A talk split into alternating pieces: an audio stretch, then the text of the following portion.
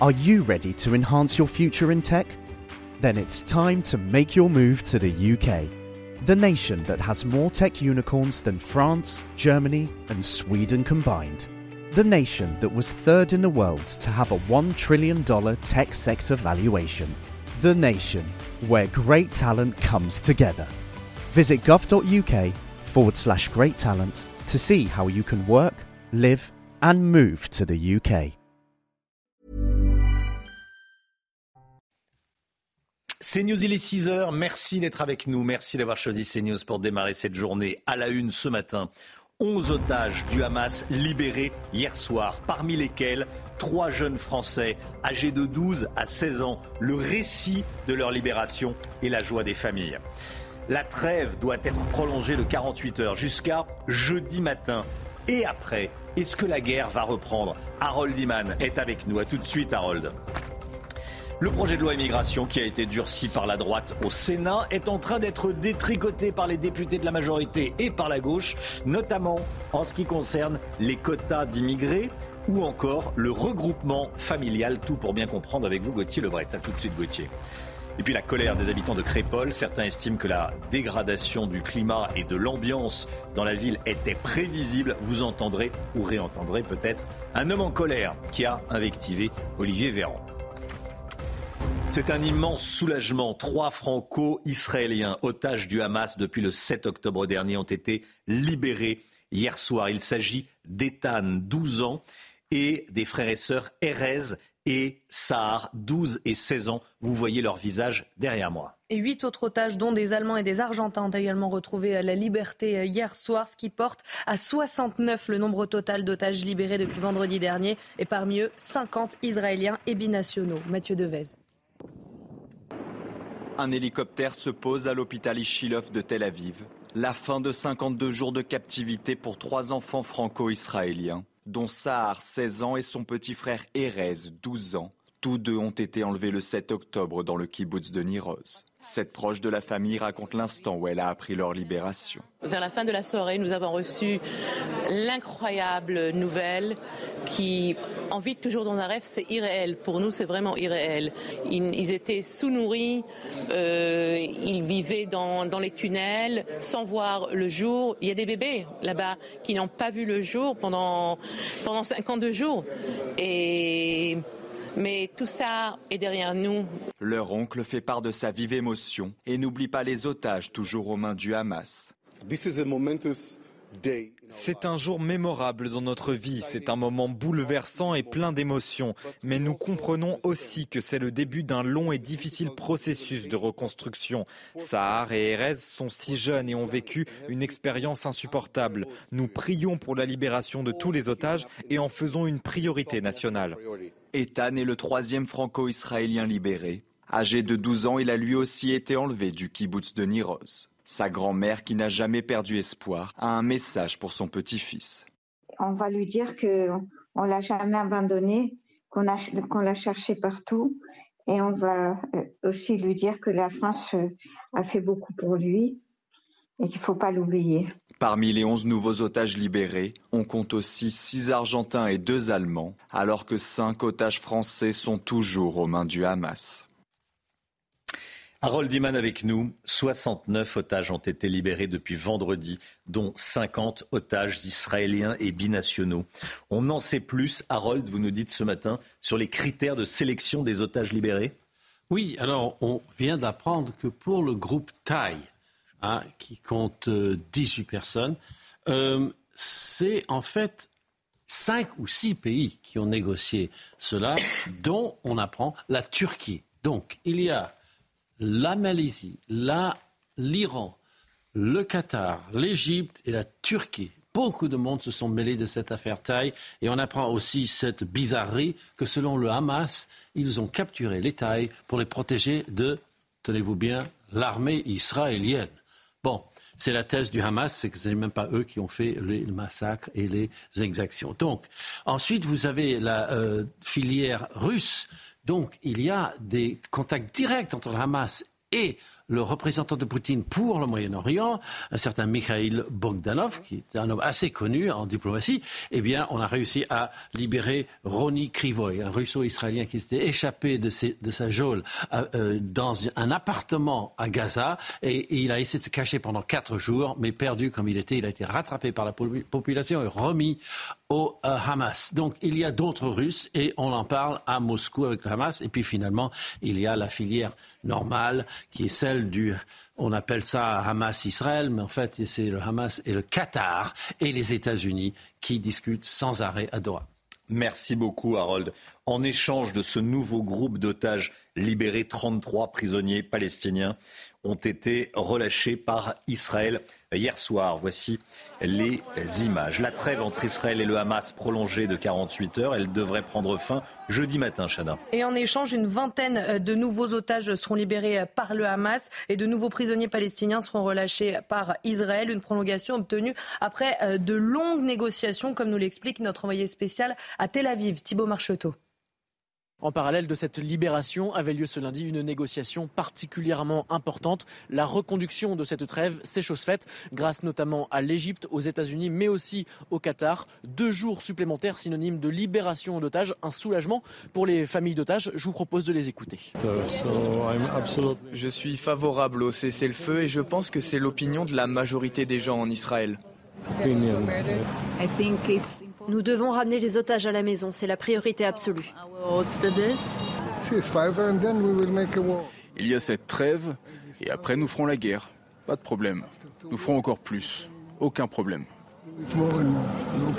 Le président américain Joe Biden, qui avait déjà joué un rôle très important dans le premier accord qui avait été trouvé entre Israël et le Hamas, salue cette décision. Il demande dès à présent de reconduire une nouvelle fois cette trêve pour plus de libération d'otages. Voilà, Thibault Marcheteau envoyé spécial de, de CNews. L'antisémitisme à Montréal, un centre communautaire juif a été visé par un cocktail Molotov. Ça s'est passé dans la nuit de dimanche à lundi. Nouvelle agression euh, antisémite, nouvel incident antisémite. Heureusement, personne ne se trouvait sur place. Les dommages sont minimes, selon le directeur général du centre attaqué. Réaction du Premier ministre canadien, Chana. Hein. Oui, regardez, je condamne fermement l'attaque d'hier visant l'immeuble du Conseil de la communauté juive de Montréal. Ces actes continus de violence antisémite sont déplorables et inacceptables et doivent cesser maintenant. On doit tous rester solidaires face aux gestes haineux aussi ignobles. Nouvelle démonstration de force de l'ultra-droite hier soir à Lyon. Plusieurs centaines de manifestants se sont rassemblés en réaction au meurtre de Thomas à Crépol. Regardez.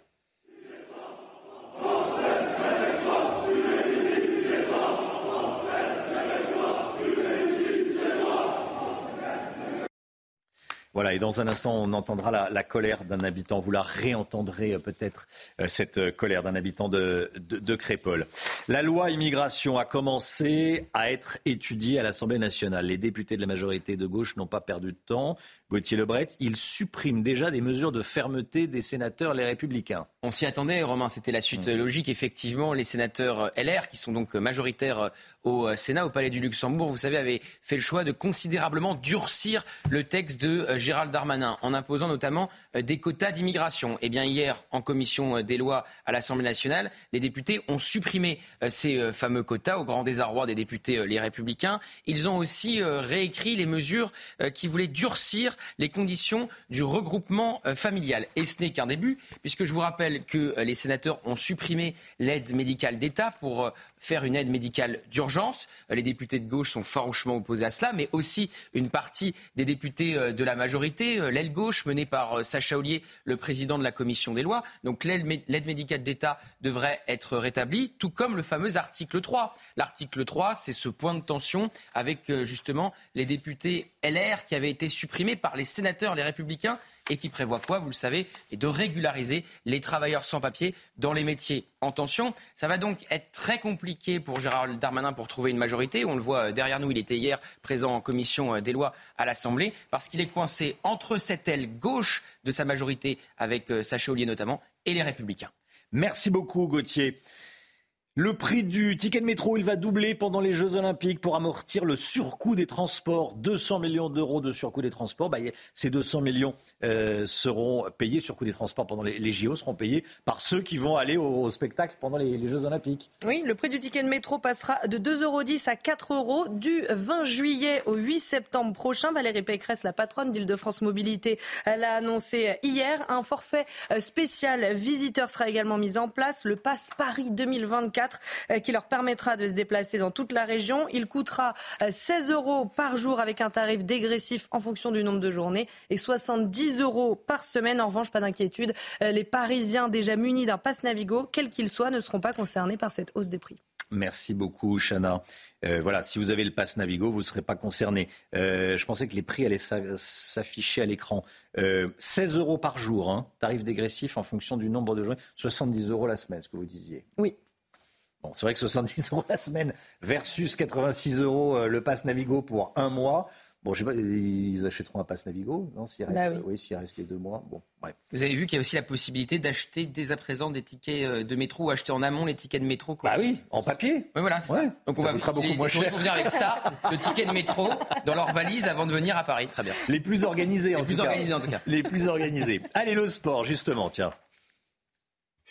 Retrouvez votre programme avec Kenol, fabricant français de lubrifiants et fluides de performance qui vous font économiser du carburant. Votre programme avec Groupe Verlaine. Rénovation globale avec aide de l'État pour améliorer la performance énergétique de votre logement. Groupeverlaine.com ce soir, en Ligue des Champions, le PSG affrontera Newcastle au Parc des Princes. Oui, à 21h, ce sera l'heure euh, de la grande revanche pour le club parisien qui, je le rappelle, s'était effondré contre les Anglais début octobre. La débâcle s'était chiffrée à 4 buts à 0 et les joueurs parisiens. C'était 4-1. 4-1, pardon. Autant pour moi. C'est pour ça que vous suiviez, Romain. ah là, sur le PSG, faut pas me.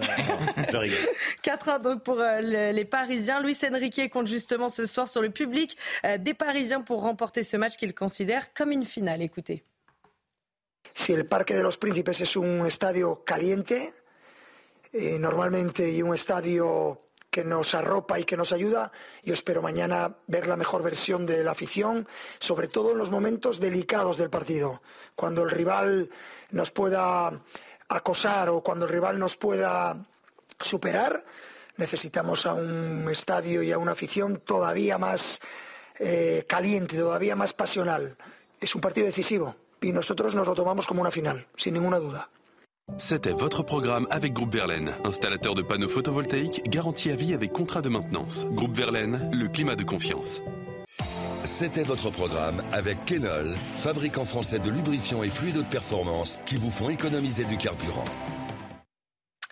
Restez bien avec nous sur CNews. Dans un instant, on va entendre ou, réentendre, certains d'entre vous l'ont peut-être entendu, mais je voulais le, réécouter ce matin en matinale, la colère d'un habitant de, Crépole qui avait invectivé Olivier, euh, Olivier Véran. Il dit des choses.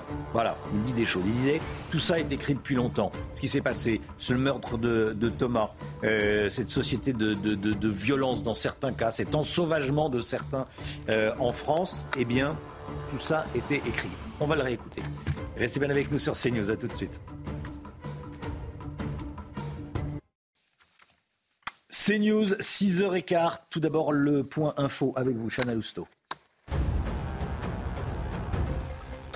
Trois, franco-israéliens otages du Hamas depuis le 7 octobre dernier ont été libérés hier soir. Il s'agit d'Ethan, 12 ans, et des frères et sœurs Erez et Sahar, 12 et 16 ans. Emmanuel Macron s'est dit extrêmement heureux de cette annonce sur le réseau social X. Le chef de l'État a ajouté Nous restons pleinement mobilisés pour obtenir la libération de tous les otages.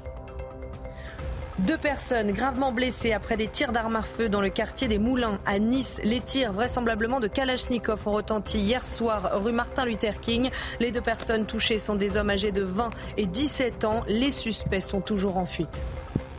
Et puis bonne nouvelle pour les automobilistes, le prix de l'essence est au plus bas depuis le début de l'année. Le prix moyen du litre de gasoil est passé sous la barre des 1,80€ et puis comptez 1,81€ le litre de samplon 95 en moyenne et 1,87€ pour le litre de samplon 98.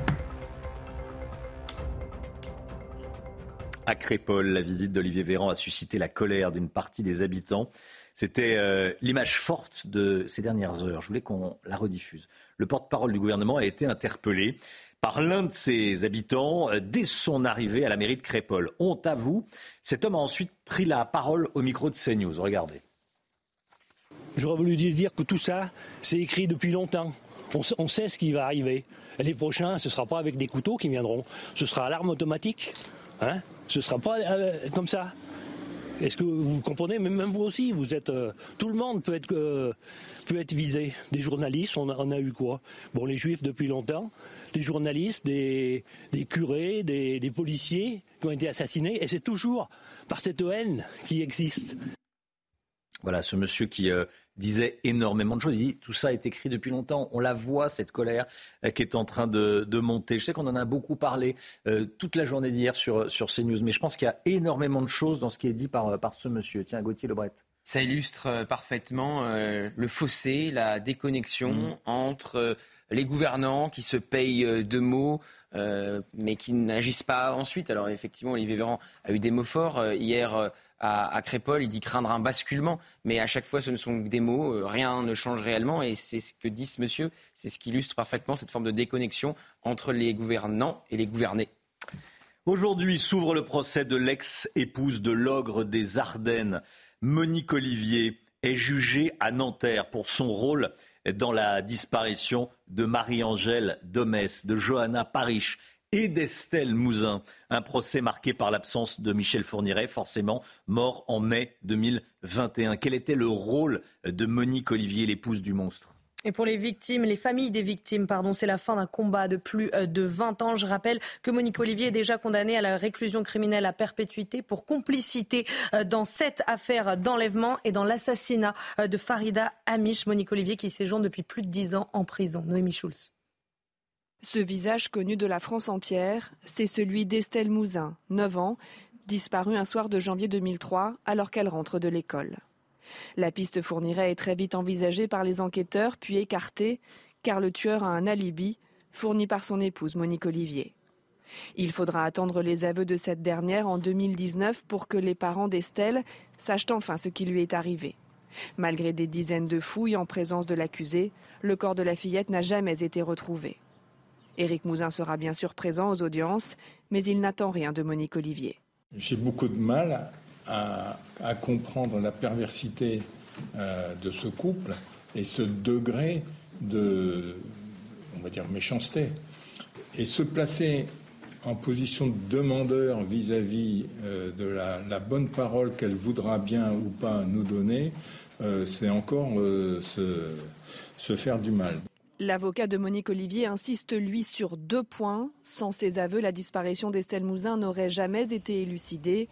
Et Monique Olivier n'est pas jugée pour le meurtre de la fillette, mais uniquement pour complicité d'enlèvement et de séquestration. Voilà, Noémie Schulz qui suivra ce procès pour CNews, qui sera en direct avec nous à, 8h30. Restez bien sur CNews. Pourquoi les pommes de terre coûtent-elles de plus en plus cher? Bah oui, on se pose la question.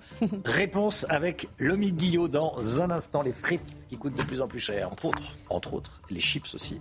Euh, les gratins dauphinois également. La purée. Hein. la purée. Allez, euh, la liste est longue. Les pommes sarladaises, qu'est-ce qu'il y a d'autre? Les pommes dauphines. Les pommes dauphines, oui, tout ça. Pourquoi ça coûte de plus en plus cher? Les, Pardon, Harold Les pommes grenailles à ma droite. Les pommes grenailles, voilà. Euh, allez, l'écho dans un instant, à tout de suite. On a des jeux marrants le matin.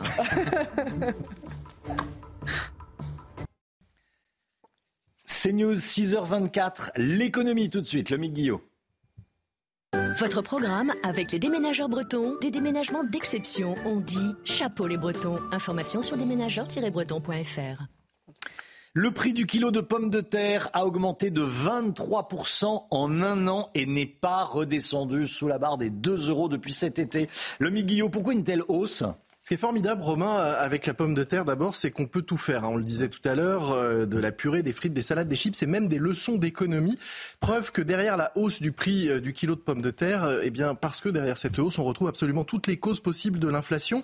Alors les chiffres, d'abord. Hein. Le prix du kilo de pommes de terre est aujourd'hui à 2,09 euros centimes contre 1,70 euros il y a un an. Si vous le disiez, 23% de plus. Première cause derrière cette hausse, la célèbre loi de l'offre et de la demande qui régit toute l'économie. Pour les patates, hein, même si on en consomme moins qu'il y a 50 ans. Ça reste le légume le plus populaire de France avec 50 kilos de pommes de terre par Français et par an. Or, en face, l'offre a diminué tout simplement parce que les récoltes n'ont pas été bonnes. Il y a eu la sécheresse et puis il y a eu une norme européenne qui interdit euh, un insecticide qui a euh, plombé les, les rendements. Bref, demande soutenue, moins de patates disponibles égale des prix en hausse. C'est la première leçon. Quelles sont les autres causes Eh bien, pour commencer, la hausse des prix de l'énergie, hein, comme pour beaucoup d'autres produits alimentaires. En effet, il faut de l'énergie pour produire les pommes de terre, pour les conserver au frais, et puis aussi pour fabriquer euh, les engrais. Il y a aussi le carburant. Ça peut sembler un peu aberrant, mais les pommes de terre produites en France sont en partie transformées aux Pays-Bas et en Belgique, là où on en fait des frites. Elles voyagent donc une première fois pour être transformées, et elles reviennent une deuxième fois en France. Tout ça, c'est du carburant. Il y a aussi le coût de l'emballage, et puis la main d'œuvre. Hein, quand les prix euh, augmentent avec l'inflation, les bas salaires suivent, ça, les bas salaires suivent, ça renchérit le coût de production et ça nourrit à son tour l'inflation. Bref, en tout, le coût de production euh, de la pomme de terre a augmenté de 25% en un an. Et les marges ont augmenté elles aussi ou pas? Oui, mais pas pour tout le monde. Et là encore, c'est une leçon mmh. économique qu'on peut tirer du cours de la patate parce que quand vous achetez vos pommes de terre 1,70€ le kilo, il y a 20 centimes pour le producteur. Ça fait 34, euh, il y a 20% pour le producteur, pardon. Ça fait 34 centimes d'euros. Quand le coût de production augmente de 25%, eh bien, ça devrait faire 42 centimes pour le, producteur. Ça fait une hausse de 8 centimes. Mais là, vous avez, vous avez vu, les patates ont augmenté de 40 centimes. C'est bien la preuve que les marges de tout le monde ont augmenté en même temps que le coût de production, de façon déraisonnable et de façon, cette fois-ci, non justifiée. Forcément, tout le monde a profité de l'inflation autour de la pomme de terre, tout le monde, sauf le consommateur. C'était votre programme avec les déménageurs bretons, des déménagements d'exception. On dit chapeau les bretons. Information sur déménageurs-bretons.fr. Le temps tout de suite, Alexandra Blanc. La météo avec Mystérieux Repulpant, le sérum anti-âge global au venin de serpent par Garantia. Retrouvez la météo avec Chromex.fr, spécialiste de l'éclairage professionnel et décoratif pour illuminer tous les moments de votre vie. Chromex.fr. La météo avec vous, Alexandra. Et hier, de la neige est tombée à très basse altitude dans le nord-est oui, en effet, de la neige du côté de la Meuse ou encore du département de la Meurthe-et-Moselle avec de la neige au-delà de 300, 400 mètres d'altitude, léger saupoudrage, mais on a eu de quelques flocons de neige, comme vous voyez euh, sur ces images en pleine. On devrait de nouveau avoir de la neige entre jeudi et vendredi, situation à surveiller donc entre la Normandie et le nord-est avec de nouvelles euh, chutes de neige attendues. Rien de bien méchant, mais on pourrait avoir une petite floconnade, comme on dit, en météo. Et puis on prend à présent la direction du Canada au Québec. On a eu également de la neige. 23 cm de neige euh, tombée donc au Canada pour le Québec avec, vous le voyez, des, des conditions pardon, de circulation particulièrement euh, difficiles. Alors c'est vrai qu'au Canada, on a un petit peu plus l'habitude d'avoir de la neige, mais voilà, on voulait vous montrer de jolies images de neige au Québec pour le Canada. Alors au programme aujourd'hui, encore de la neige, mais cette fois uniquement en montagne, au-delà de 700-800 mètres d'altitude. On a eu énormément de neige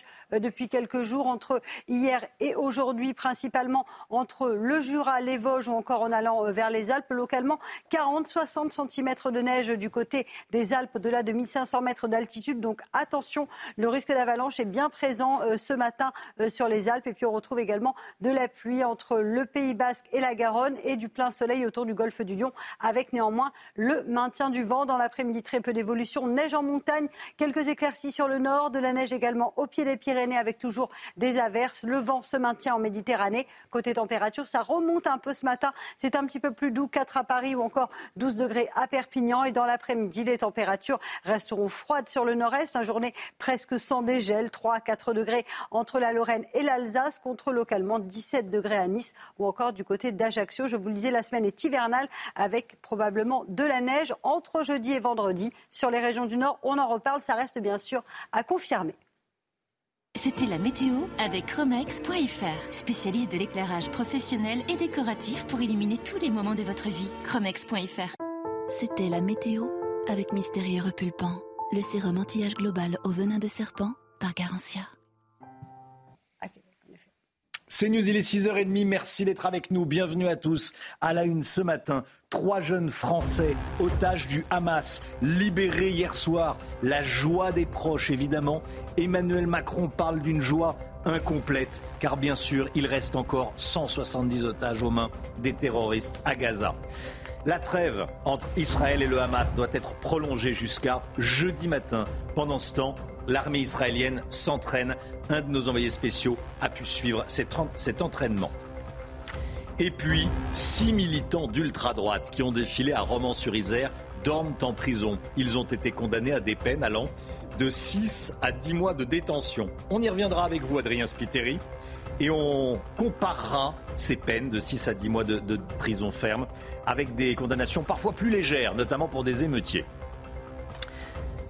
Le soulagement et l'émotion des familles des otages libérés. Hier soir, 11 otages du Hamas ont retrouvé la liberté. Parmi eux, trois Français, trois Franco-Israéliens, des ados de 12 à 16 ans. Oui, il s'agit d'Ethan, 12 ans, et des frères et sœurs Erez et Sahar, 12 et 16 ans. Vous voyez leur visage derrière nous. Cinq de nos ressortissants sont toujours détenus par le Hamas actuellement. Je vous propose d'écouter le témoignage de la grand-mère du jeune Ethan. Elle dit que pendant 52 jours, elle n'a jamais perdu espoir. J'étais toujours portée par, euh, cette certitude que je le reverrai et qu'il il revivra et qu'il aura de nouveau une vie de petit garçon comme il le mérite. On va lui dire qu'on ne l'a jamais abandonné, qu'on qu'on l'a cherché partout et on va euh, aussi lui dire que la France euh, a fait beaucoup pour lui et qu'il ne faut pas l'oublier. Je pense qu'il a été très traumatisé par l'enlèvement. Il a vu son père par terre, il a vu sa maman et, ses sœurs kidnappées. Il n'a pas vu que elles s'étaient sauvées, donc il croit qu'elles sont mortes. Enfin, il, a vu qu'on qu lui mettait un, revolver sur la tête. S'il voulait pas partir avec, avec les terroristes, et les terroristes ont dit qu'ils allaient le tuer. Enfin, il a su. Et puis après, euh, sans compter ce qui s'est passé là-bas, dans les tunnels de Gaza. Voilà, témoignage euh, très émouvant, évidemment, de la grand-mère euh, du petit Ethan. La trêve entre Israël et le Hamas est prolongée de 48 heures. Elle devrait prendre fin jeudi matin. Harold Iman, une trêve de 48 heures débute donc ce matin. Trêve durant laquelle 20 otages du Hamas doivent être libérés. 10 aujourd'hui, 10 demain. Et après, la guerre reprend. Quels sont les, scénarios envisagés après cette trêve? Eh bien, euh, il faudrait que le Hamas retrouve chaque jour 10 otages à libérer. Et c'est un peu le problème principal, parce que le Hamas n'a pas la main sur tout le monde, tout le monde a été éparpillé, et puis il y a le djihad islamique qui détient des gens sans même euh, parler des groupes privés qui détiennent des otages. Donc le Hamas doit pouvoir regrouper 10 par jour. Euh, pour euh, les États-Unis, toutes ces, restitutions, euh, ces libérations sont un bon signe car on voudrait aller vers une solution négociée. Côté Israël, ça n'intéresse pas Netanyahou qui, lui, avait promis de reprendre la guerre jusqu'à la destruction totale du Hamas une fois tous les otages restitués. Évidemment, le Hamas ne va pas restituer le dernier pour ensuite se faire détruire par l'aviation israélienne. Il y a du bluff dans l'air et la pression internationale sur Netanyahou est forte. Il est à peu près le seul, enfin Israël est à peu près le seul pays qui voudrait poursuivre jusqu'à la destruction totale, complètement théorique, du Hamas. Harold Iman, merci beaucoup Harold. Pendant cette trêve, les soldats israéliens poursuivent leur entraînement dans la bande de Gaza.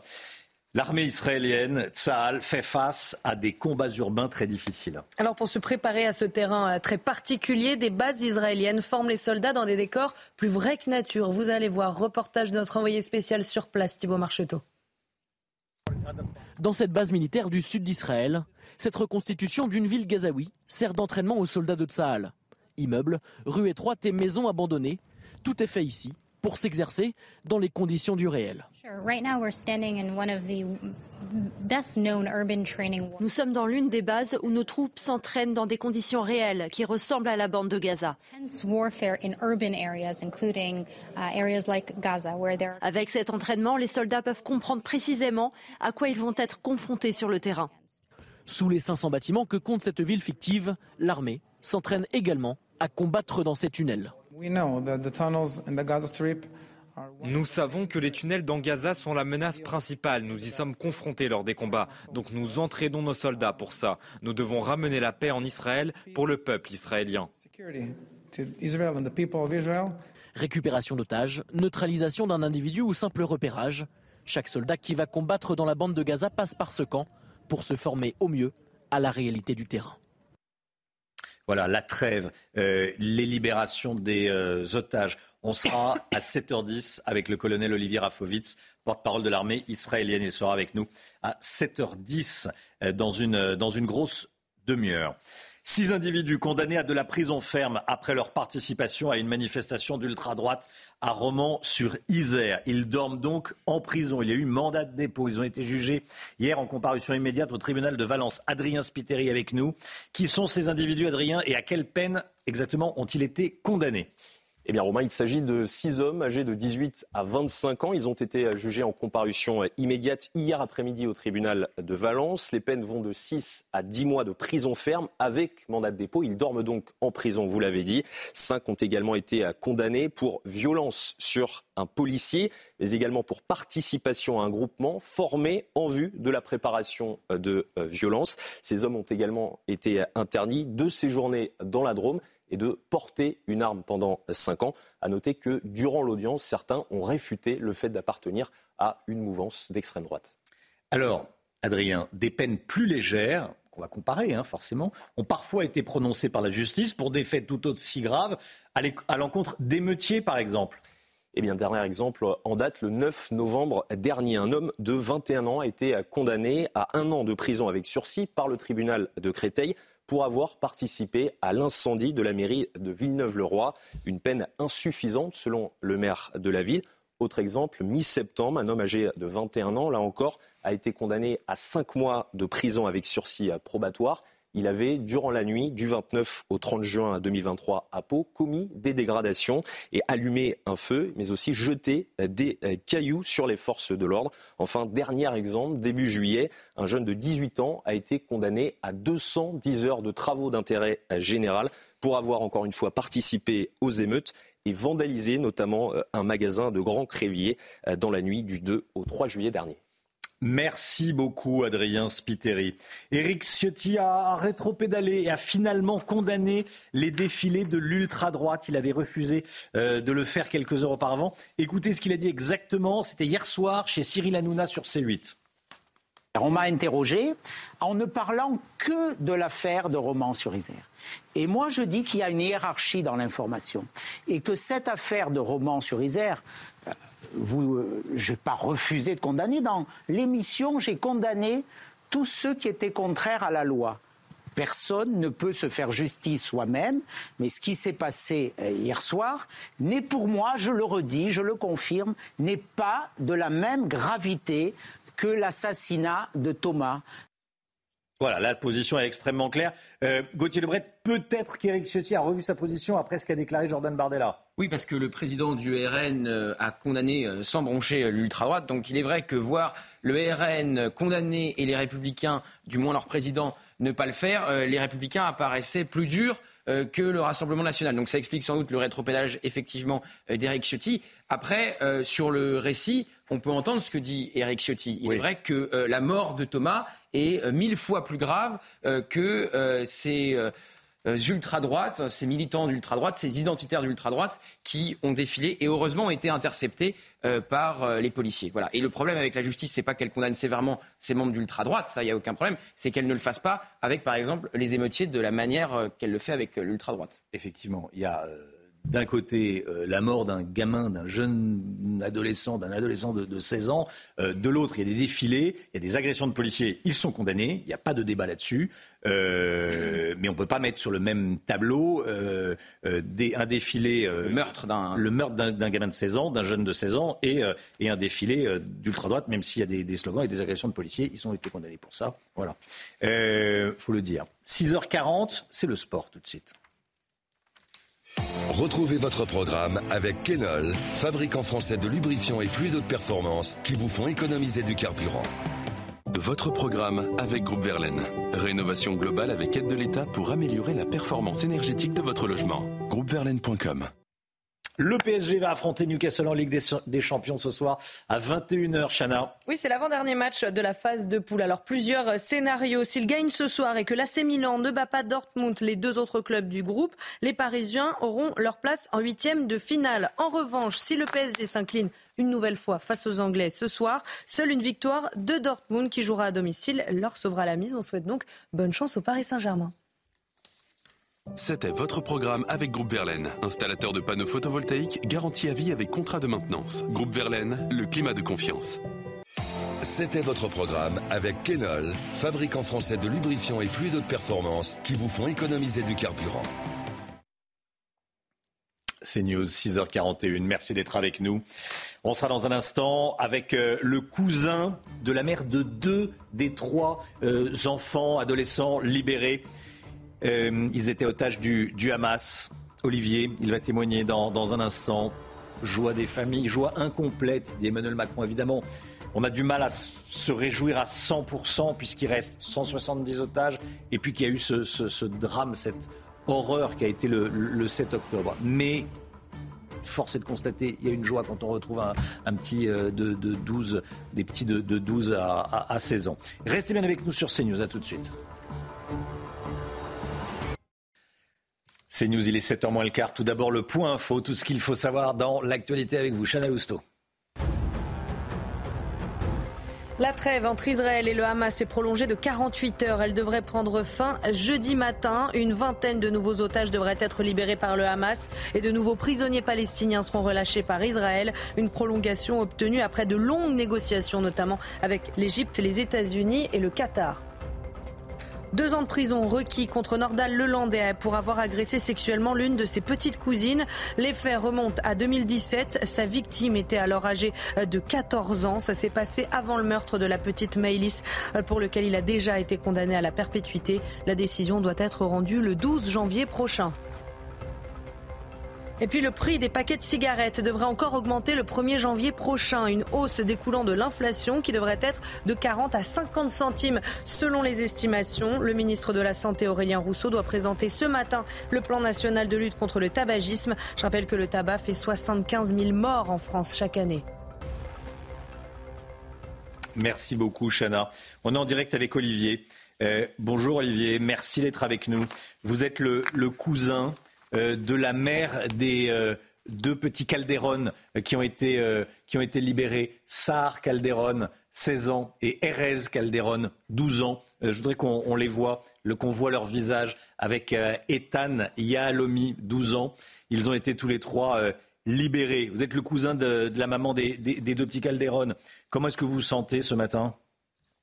Bah, Écoutez, évidemment soulagé. Euh, heureux, heureux pour eux, euh, clairement. Hein, euh, ça fait 50 jours qu'ils ont été brutalement kidnappés chez eux un samedi matin, qu'on était sans nouvelles, sans, nouvelles aucune.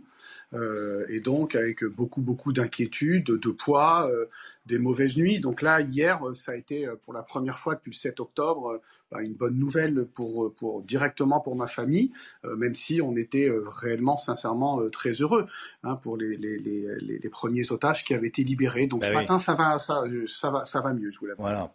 Même si c'est une joie qui est évidemment comment dire une, joie incomplète, dit le président de la République, mais une joie teintée de, tristesse, parce qu'on pense évidemment euh, aux 1200 victimes euh, des terroristes du Hamas le, 7 octobre. Donc on a des difficultés, j'imagine, vous allez nous dire, à, se réjouir à, 110%. Euh, voilà. Et, et, puis il y a tous ceux qui sont encore otages. Oui, il y a effectivement une joie, comme vous le dites, très très incomplète. Euh, sur je rappelle que euh, on, le, voit sur la photo de Sahar que vous avez gentiment montrée. on voit qu'elle est avec sa grand-mère Carmela. sa grand-mère Carmela, 80 ans, a été assassinée, elle a été brûlée je, c'est incroyable des choses pareilles. Et euh, la cousine germaine de, Noya et de Erez, qui avait pratiquement le même âge que Erez, qui aurait dû avoir 13 ans la semaine dernière, Noya, a aussi été brûlée. Enfin, on a, affaire à des monstres, des criminels. Et donc euh, là, ils vont rentrer, euh, Erez et, Sahar, mais pas rentrer chez eux, puisque les kibbutz Niroz a été détruit. Donc ils n'ont pas de maison. ils, ont perdu de la famille et leur père est toujours otage, hein, au fer Calderon. Et comme vous l'avez dit, euh, il reste encore, alors je ne sais plus exactement où on en est du, nombre de ce décompte épouvantable qu'impose le Hamas. Euh, il y en a peut-être 50 otages, 60 otages libérés, auquel cas il en resterait euh, peut-être 170 otages qui ne sont pas encore libérés, en admettant qu'ils soient tous vivants, ce qui est assez incertain, hein, semble-t-il. Donc oui, on est très heureux quand même de les voir, ces deux jeunes là qu'on voit, ces sourires rentrer chez eux, en finir avec cette horreur, même si dans leur tête, on ne sait pas on ne sait pas dans leur tête euh, comment ils sont, ce qu'ils ont vécu, ce qu'ils ont subi, ce qu'ils vont découvrir en, retournant en Israël. Ils sont, mais bon, ils sont là, donc évidemment, on peut, on peut, on peut vraiment s'en réjouir, comme, comme, comme, pardon, comme leur mère l'a fait, hein, bien entendu. Merci beaucoup, Olivier. Merci d'avoir témoigné ce matin. Merci de m'avoir invité. Merci de votre soutien. Voilà, je vous en prie. C'est bien, c'est évidemment. Mais ça fait beaucoup. Hein, je, je, pardon, je vous interromps, je suis désolé à, distance, mais euh, pour, la famille, pour nous et pour euh, la famille en Israël, je, vous m'avez invité hein, plusieurs fois sur, sur CNews, je vous en remercie. Peut-être encore parce que c'est pas fini, hélas, mais à chaque fois, euh, je leur ai dit que je passais chez vous et ça a été très très important pour eux. Et peut-être que ça a joué hein, leur, une espèce de, médiatisation, le fait qu'on ait parlé d'eux et d'autres familles, ça a peut-être joué dans leur libération. Donc euh, euh, moi, je suis sincèrement convaincu que vous avez joué un rôle. Donc je vous en remercie. Je me permets de le faire puisque j'ai l'occasion euh, et j'espère qu'au bientôt on pourra parler à la libération de leur père. On l'espère tous. Merci beaucoup Olivier. Merci à vous. Il est 6h50. Dans un instant, on va parler de Crépol. Olivier Véran était hier à, à Crépol. Une visite bien tardive. Olivier Véran a, revu un peu son, discours, le porte-parole du, gouvernement. On en parle dans un instant, à tout de suite. C'est News 6h53. Merci d'être avec nous. La politique, avec vous, Gauthier Lebret. Olivier Véran était hier à Crépole, neuf jours après le meurtre de Thomas. Une visite bien tardive et tendue. On l'a vu sur, euh, les images. Gauthier, Olivier Véran, porte-parole donc du gouvernement, a été confronté à un habitant notamment. Oui, Romain, j'ai envie de vous parler ce matin de deux porte-paroles. L'un est ministre du gouvernement, il s'appelle, comme vous venez de le dire, Olivier Véran. Il était hier à Crépole, neuf jours après le meurtre de Thomas. Sur place, un autre porte-parole, André, un porte-parole de la France rurale, de la France de Thomas, comme il dit, qui a crié à Olivier Véran Vous n'avez pas honte. Bonjour, monsieur le ministre. Ça pourrait aller mieux aller voir la famille pour commencer Oui, il y a plus. Bon, ton ministre, qui, qui défend là, depuis toujours tous ces gouvernements qui défendent la France des cités contre la France de, la France de Thomas, la France rurale, la France des gens qui élèvent leurs gosses comme il faut, qui les élèvent pas dans la haine. Alors vous l'avez peut-être entendu euh, au début de l'extrait, quand Olivier Véran arrive sur place, il demande à l'une des officielles si, je cite, ça va. Elle lui répond du tac au tac, ça pourrait aller mieux. Alors ça paraît anecdotique comme ça, mais c'est tellement révélateur d'une forme de déconnexion. Cet homme qui a interpellé Olivier Véran n'a aucun mandat, aucune fonction gouvernementale. Il n'est ni député, ni sénateur, mais il doit représenter du monde. Ceux qui ne croient plus aux politiques qui se payent de mots et qui ne changent rien. Olivier Véran, à nouveau, a évoqué hier un risque de basculement. On l'écoute. Ce qui a coûté la vie à Thomas n'est ni un fait divers, ni une simple rixe en marge d'un bal de village. C'est un drame qui nous fait courir le risque d'un basculement de notre société si nous ne sommes pas à la hauteur. Un risque de basculement de notre société si nous ne sommes pas à la hauteur. On sent que chaque mot d'Olivier Véran est pesé, Gauthier. Oui, hein. chaque mot est pesé, sans doute validé en, en, haut lieu. Il lit un texte, c'est assez rare pour être souligné. Il dit donc craindre effectivement le risque d'un basculement après avoir refusé la semaine dernière de reprendre le mot de Gérald Darmanin, son collègue du gouvernement, pourtant d'ensauvagement. Alors il promet un État fort, une justice implacable, une main qui ne tremble pas. Qui peut y croire? Olivier Véran fait même du Nicolas Sarkozy. Vous n'en pouvez plus de ces bandes violentes, a dit hier le porte-parole du gouvernement. Nous non plus. Quand Nicolas Sarkozy, alors ministre de l'Intérieur, disait en 2005 Vous en avez assez de cette bande de racailles, on va vous en débarrasser. Des mots forts, choc à chaque fois, mais tellement vains car rien ne change. On a voulu mettre ces deux, ces deux paroles en parallèle ce matin, celle du porte-parole du gouvernement et de cet habitant de Crépole, car ça illustre l'immensité du fossé entre les deux, entre le gouvernement et une partie de la population, entre les gouvernants et les gouvernés. Et au même moment, sur les plateaux de télévision, un célèbre éditorialiste du service public expliquait que les jeunes mis en cause dans la mort de Thomas étaient venus, je cite, s'amuser et draguer des filles, bien sûr, avec des couteaux de 20 cm. Là aussi, on peut parler de fossé entre une partie des médias et une partie de la population quel décalage. Euh, c'est vrai, ils ne sont pas allés que draguer des filles. On ne va pas draguer des filles avec des couteaux, de, effectivement, de, de, 20 à 25 cm, avec des lames de, de 20 à 25 cm. Merci beaucoup, Gauthier. On a entendu ce monsieur, hein, qui représentant de la France de ceux qui élèvent bien leurs gosses. Je pense que ça parle beaucoup à beaucoup d'entre vous. C'est pour ça que je voulais absolument. Euh, il n'a pas de mandat, il doit représenter beaucoup de monde, peut-être même plus que certains députés. 6h57, soyez là à 8h10. La grande interview de Sonia Mabrouk qui reçoit ce matin Sébastien Lecornu, ministre des Armées. Il a choisi CNews pour parler ce matin. Il a choisi Sonia, ça sera sur CNews et sur Europe 1. Le temps tout de suite, Alexandra Blanc. La météo avec Mystérieux Repulpant, le sérum anti-âge global au venin de serpent par Garantia. Retrouvez la météo avec Chromex.fr, spécialiste de l'éclairage professionnel et décoratif pour illuminer tous les moments de votre vie. Chromex.fr. Le temps, Alexandra, il va faire frais aujourd'hui. Allez, le tour, de, le tour de France des températures. Oui, avec des températures qui remontent un peu par rapport à hier. Hier, c'était beaucoup plus hivernal. Là, les températures remontent un petit peu ce matin, notamment euh, du côté de Salon de Provence. Il fait assez frais hein, à Charleville-Mézières avec 2 degrés ou encore 4 degrés à Montélimar. De la douceur également en remontant euh, sur le nord-ouest avec donc de la douceur en Bretagne. Au programme aujourd'hui, toujours cette vigilance orange qui concerne le Pas-de-Calais avec des conditions météo qui sont restées très agitées hier.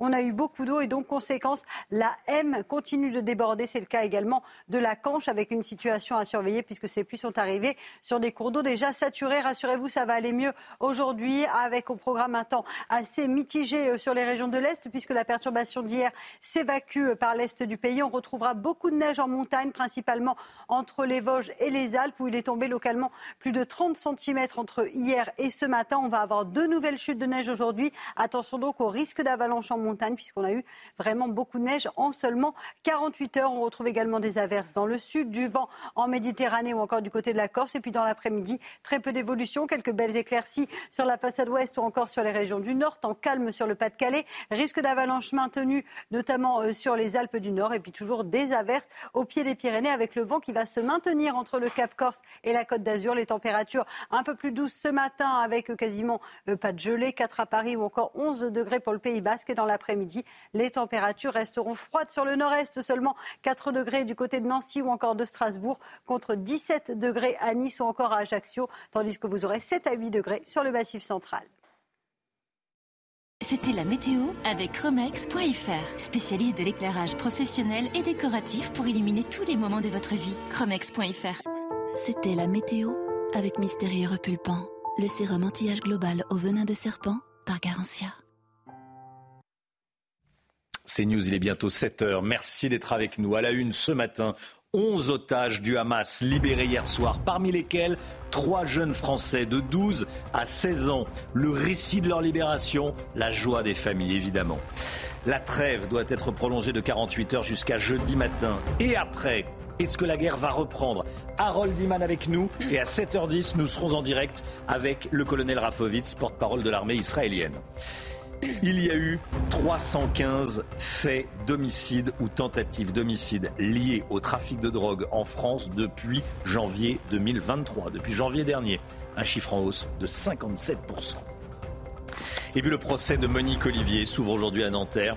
Elle va comparaître pour complicité dans l'enlèvement et la séquestration d'Estelle Mouzin, petite fille de 9 ans qui avait disparu en, en 2003. Monique Olivier, femme du monstre euh, Michel Fourniret. C'est un immense soulagement. Trois franco-israéliens otages du Hamas depuis le 7 octobre dernier ont été libérés hier soir.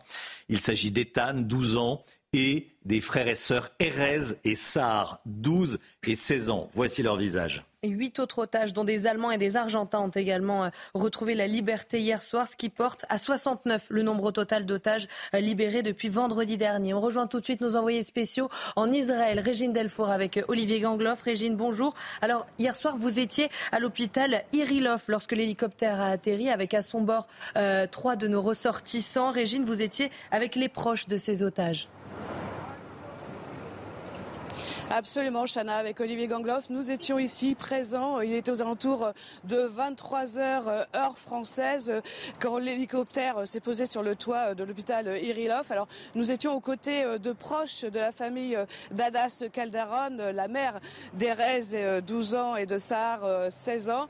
Et on était avec Sabrina, l'une de ses plus grandes amies, qui était à ses côtés vers 17 heures quand Adas a appris que ses enfants allaient être libérés et elle a sauté elle n'y croyait pas. Euh, euh, Sabrina nous disait, euh, cela fait 52 jours, on est forcément extrêmement heureux et on a du mal encore à, le croire. Adas qui, elle, s'est rendue tout de suite à Kerem Shalom, au point de passage entre l'Égypte et Israël pour accueillir ses enfants. Et puis, nous avons pu aussi échanger avec le cousin d'Adas qui nous disait qu'il était forcément extrêmement heureux, mais c'est une, une joie en demi-teinte puisque le père d'Erez et de Sahar est toujours retenu en captivité. Et puis, cette famille Calderon, dont cinq membres ont été enlevés. Euh, désormais, il y a plus que euh, donc Erez et Sahar qui ont été libérés. Offert le père qui, lui, est en captivité, mais la grand-mère et la nièce qui, elles, ont été enlevées. On a su il y a plusieurs semaines qu'elles allaient, qu'elles avaient été tuées. Donc il va falloir aussi annoncer cela aux enfants. Et puis, donc, vous le savez, il reste encore cinq Français qui sont portés disparus. On sait que trois d'entre eux sont toujours aux mains du Hamas. C'est le cas de Miachem qui a 21 ans, Delia euh, Toledano, un jeune Français aussi euh, qui a fêté euh, lui ses 28 ans, et puis d'un franco-mexicain, Orion Hernandez, qui lui est âgé d'une trentaine d'années. Merci beaucoup Régine. Régine Delfour avec Olivier Gangloff. Merci beaucoup à tous les deux. Harold Iman avec nous. Harold, 69 otages du Hamas ont été libérés depuis vendredi, dont 50 Israéliens et binationaux. On en sait plus sur les critères de sélection des otages libérés, Harold. Bien sûr, euh, tout ce qui est israélien passe par le canal Hamas-Israël. Ce canal, en fait, est mené par le Qatar et accessoirement par l'Égypte avec la bénédiction des États-Unis. Euh, et la surveillance, bien sûr, de tous les pays qui ont des doubles nationaux, dont la France. Bon, Ensuite, vous avez le canal pour les tailles. Ça fait beaucoup de monde, 18 euh, et un Philippin. Euh, là, c'est du, plus complexe. C'est euh, l'Iran, la Malaisie, la Turquie, le Qatar, l'Égypte. Mais ça semble marcher. Et enfin, vous avez la filière directe vers la Russie. Euh, et euh, cela a permis au chef du Hamas d'aller en Russie, de rencontrer le vice-ministre des Affaires étrangères et bien sûr d'obtenir la libération euh, d'un Ronnie Krivroy qui s'était lui échappé tout seul dans Gaza et était détenu à part. Merci beaucoup Harold. Et en échange de ce nouveau groupe d'otages libérés, 33 prisonniers palestiniens ont été relâchés par Israël hier soir. Vous voyez euh, les images de ce groupe de 33 prisonniers palestiniens libérés par, euh, par Israël. La trêve entre Israël et le Hamas est prolongée de 48 heures. Elle devrait prendre fin jeudi matin. Et en échange, une vingtaine de nouveaux otages seront euh, libérés par le Hamas et de nouveaux prisonniers palestiniens seront relâchés par Israël. Une prolongation obtenue après de longues négociations, comme nous l'explique notre envoyé spécial sur place, Thibault Marcheteau. En parallèle de cette libération avait lieu ce lundi une négociation particulièrement importante. La reconduction de cette trêve, c'est chose faite, grâce notamment à l'Égypte, aux États-Unis, mais aussi au Qatar. Deux jours supplémentaires synonymes de libération d'otages, un soulagement pour les familles d'otages. Je vous propose de les écouter. Je suis favorable au cessez-le-feu et je pense que c'est l'opinion de la majorité des gens en Israël. Nous devons ramener les otages à la maison, c'est la priorité absolue. Il y a cette trêve et après nous ferons la guerre. Pas de problème. Nous ferons encore plus. Aucun problème.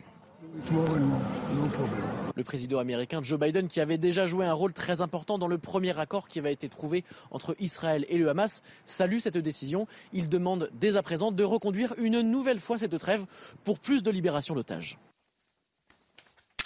Voilà, et dans un instant, on sera en direct avec Olivier Rafovitz, porte-parole, colonel Rafovitz, porte-parole de l'armée euh, israélienne. Regardez ce qui s'est passé hier soir dans les rues de Lyon. On vous montre ces images depuis le début de la matinale des militants d'ultra-droite euh, qui se sont euh, rendus dans les, dans les rues de, de Lyon. Écoutez.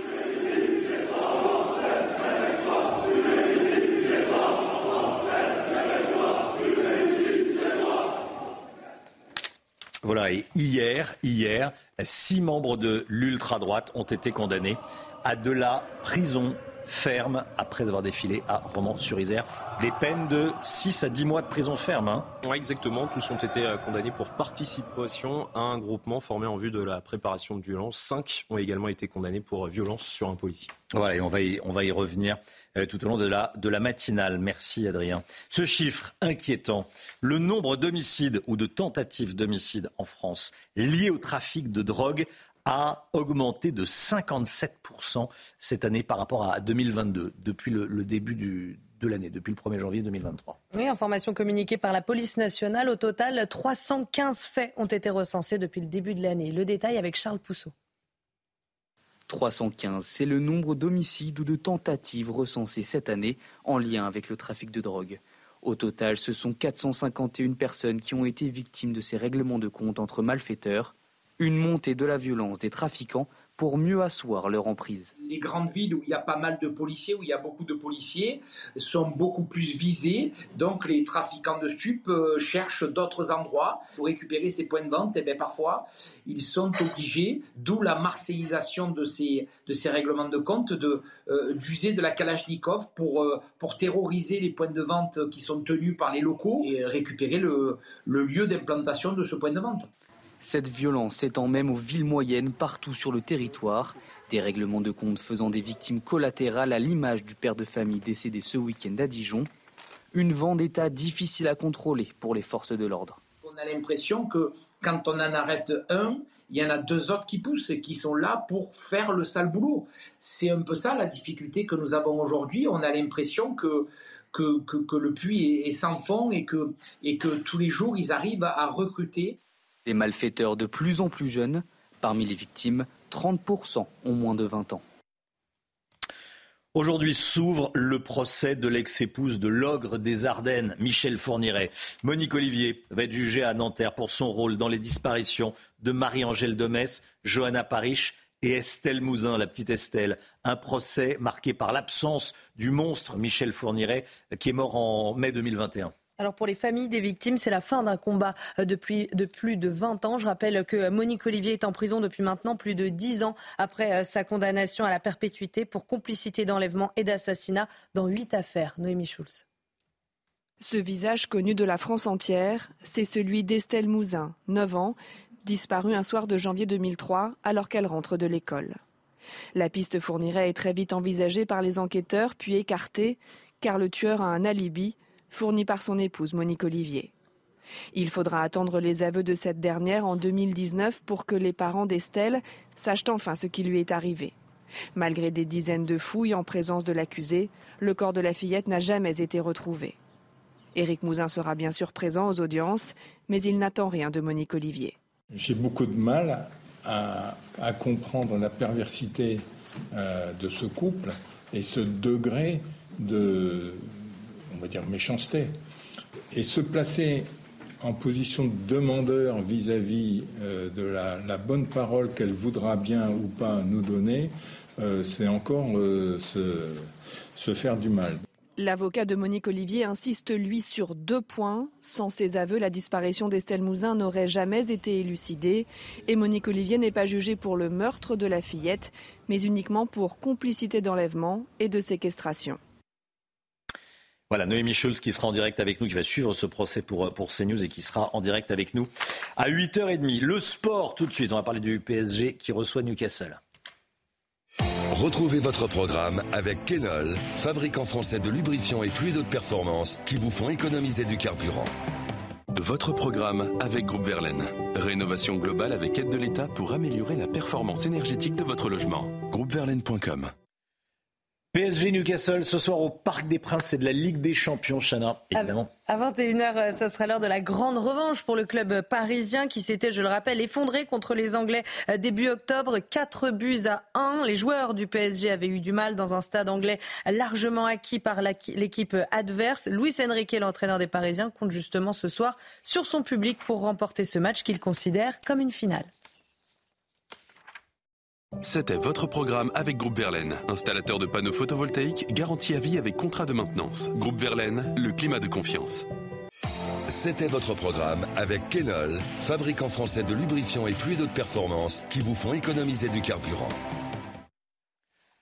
C'est nous, il est 7h11. Euh, restez bien avec nous. Dans un instant, sera avec le colonel Rafovitz, porte-parole de l'armée israélienne, quelques heures après la libération de 11 otages, parmi lesquels trois franco-israéliens, trois jeunes franco-israéliens que vous voyez derrière moi. Ethan, 12 ans, Sahar, 16 ans et son petit frère Erez, 12 ans. On sera dans un instant donc avec le porte-parole de l'armée euh, israélienne. On parlera des otages, évidemment. On parlera de la prolongation de la trêve euh, pendant 48 heures. Est-ce que ça peut aller au-delà des 48 heures? On verra tout ça. Euh, restez bien avec nous sur CNews. À tout de suite. C'est News, 7h15. Dans un instant, on est en direct, on sera en direct avec le porte-parole de l'armée israélienne. Tout d'abord, le point sur l'info avec vous, Chana Lousteau. Trois franco-israéliens, otages du Hamas depuis le 7 octobre dernier, ont été libérés hier soir. Vous voyez leur visage. Il s'agit d'Ethan, 12 ans, et des frères et sœurs Erez et Sahar, 12 et 16 ans. Emmanuel Macron s'est dit extrêmement heureux de cette annonce sur le réseau social X. Le chef de l'État qui a ajouté Nous restons pleinement mobilisés pour obtenir la libération de tous les otages. Et puis deux personnes gravement blessées après des tirs d'armes à feu dans le quartier des Moulins à Nice. Les tirs vraisemblablement de Kalachnikov ont retenti hier soir rue Martin Luther King. Les deux personnes touchées sont des hommes âgés de 20 et 17 ans. Les suspects sont toujours en fuite. Le colonel Olivier Rafovitz est en direct avec nous, porte-parole de l'armée israélienne. Bonjour Olivier Rafovitz. Bonjour Bokertov. Merci d'être euh, merci d'être euh, d'être avec nous. Euh, beaucoup de questions à vous poser évidemment.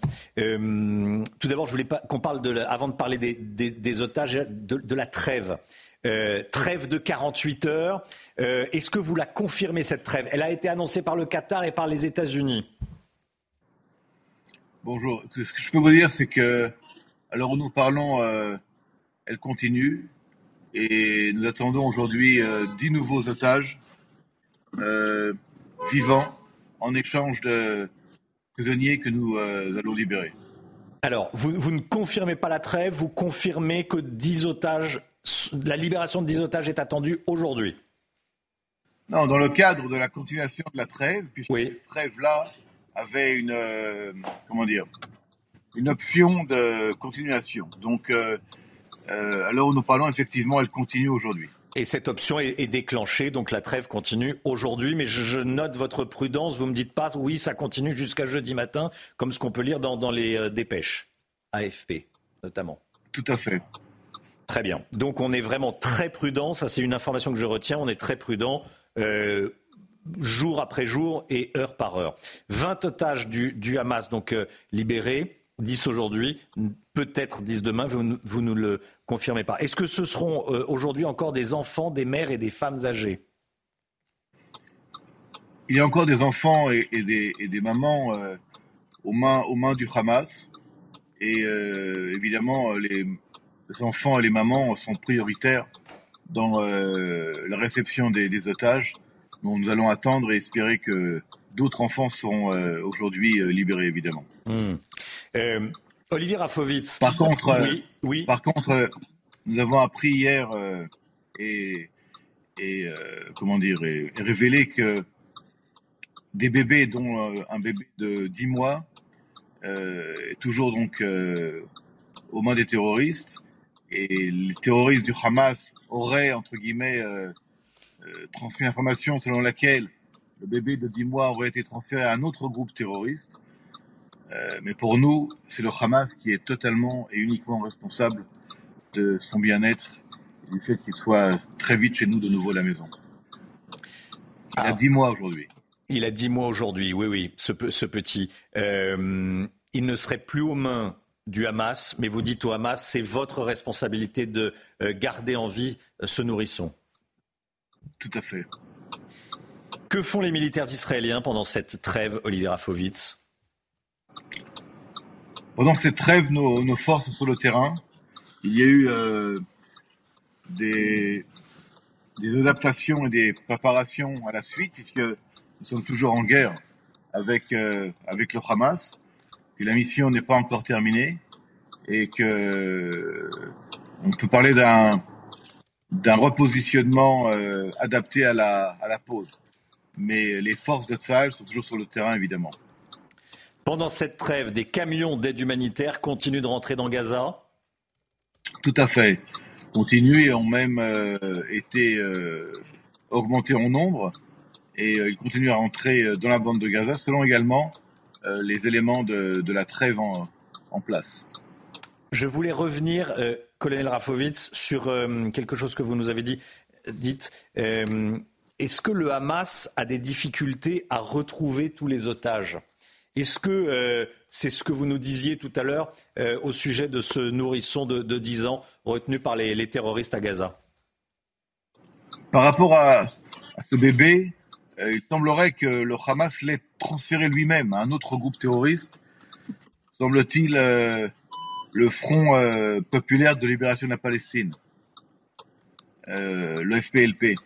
Mais encore une fois, ce sont des éléments qui pour nous n'ont aucune valeur, puisque pour nous le Hamas est responsable. Le Hamas qui a qui a kidnappé qui a kidnappé les, les, les enfants, les femmes, les pères, les grands-pères. Donc il est totalement et uniquement responsable. Merci beaucoup, Olivier Rafovitz. Merci euh, d'avoir été en direct avec nous. Oui, je voudrais juste euh, transmettre euh, via, via vos ondes, évidemment, nos, notre bonheur de voir les enfants libérés, évidemment, les, trois enfants franco-israéliens qui sont maintenant libres avec leur famille. Et c'est un, un énorme bonheur, mais ça reste euh, des soulagements euh, que partiels, puisqu'il y a encore d'autres euh, enfants et d'autres mamans et d'autres personnes toujours aux mains du Hamas. Évidemment, évidemment. Le président de la République, Emmanuel Macron, parle de joie incomplète. Voilà. merci beaucoup, Olivier Rafovitz. Merci d'avoir été en direct avec nous ce matin dans la matinale de, de CNews. 7h21. Restez bien sur CNews, puisque dans un instant, on va parler de la fraude dans les transports. Le fisc en renfort pour faire payer les fraudeurs. C'est Lomi Guillot qui va tout nous, nous expliquer. A tout de suite. L'économie tout de suite, Lomi Guillot.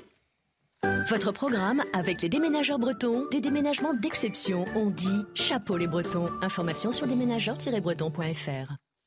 Alors c'est très intéressant. Un amendement à la loi de finances, tout juste voté, devrait permettre de récupérer plus facilement les amendes, le montant des amendes euh, infligées aux fraudeurs dans les transports. De quoi s'agit-il exactement, le Guillaume Expliquez-nous. Eh bien, Romain, jusqu'à présent, hein, lorsqu'il verbalisait un fraudeur dans les transports, les contrôleurs devaient se contenter des informations données par le fraudeur lui-même pour rédiger le procès verbal. Autrement dit, si le fraudeur donnait une fausse adresse, il pouvait passer entre les mailles du filet et ne jamais payer l'amende. Mais avec cet amendement, les choses pourraient enfin changer puisque les contrôleurs vont pouvoir accéder aux données du fisc pour obtenir les adresses à jour des fraudeurs en temps réel.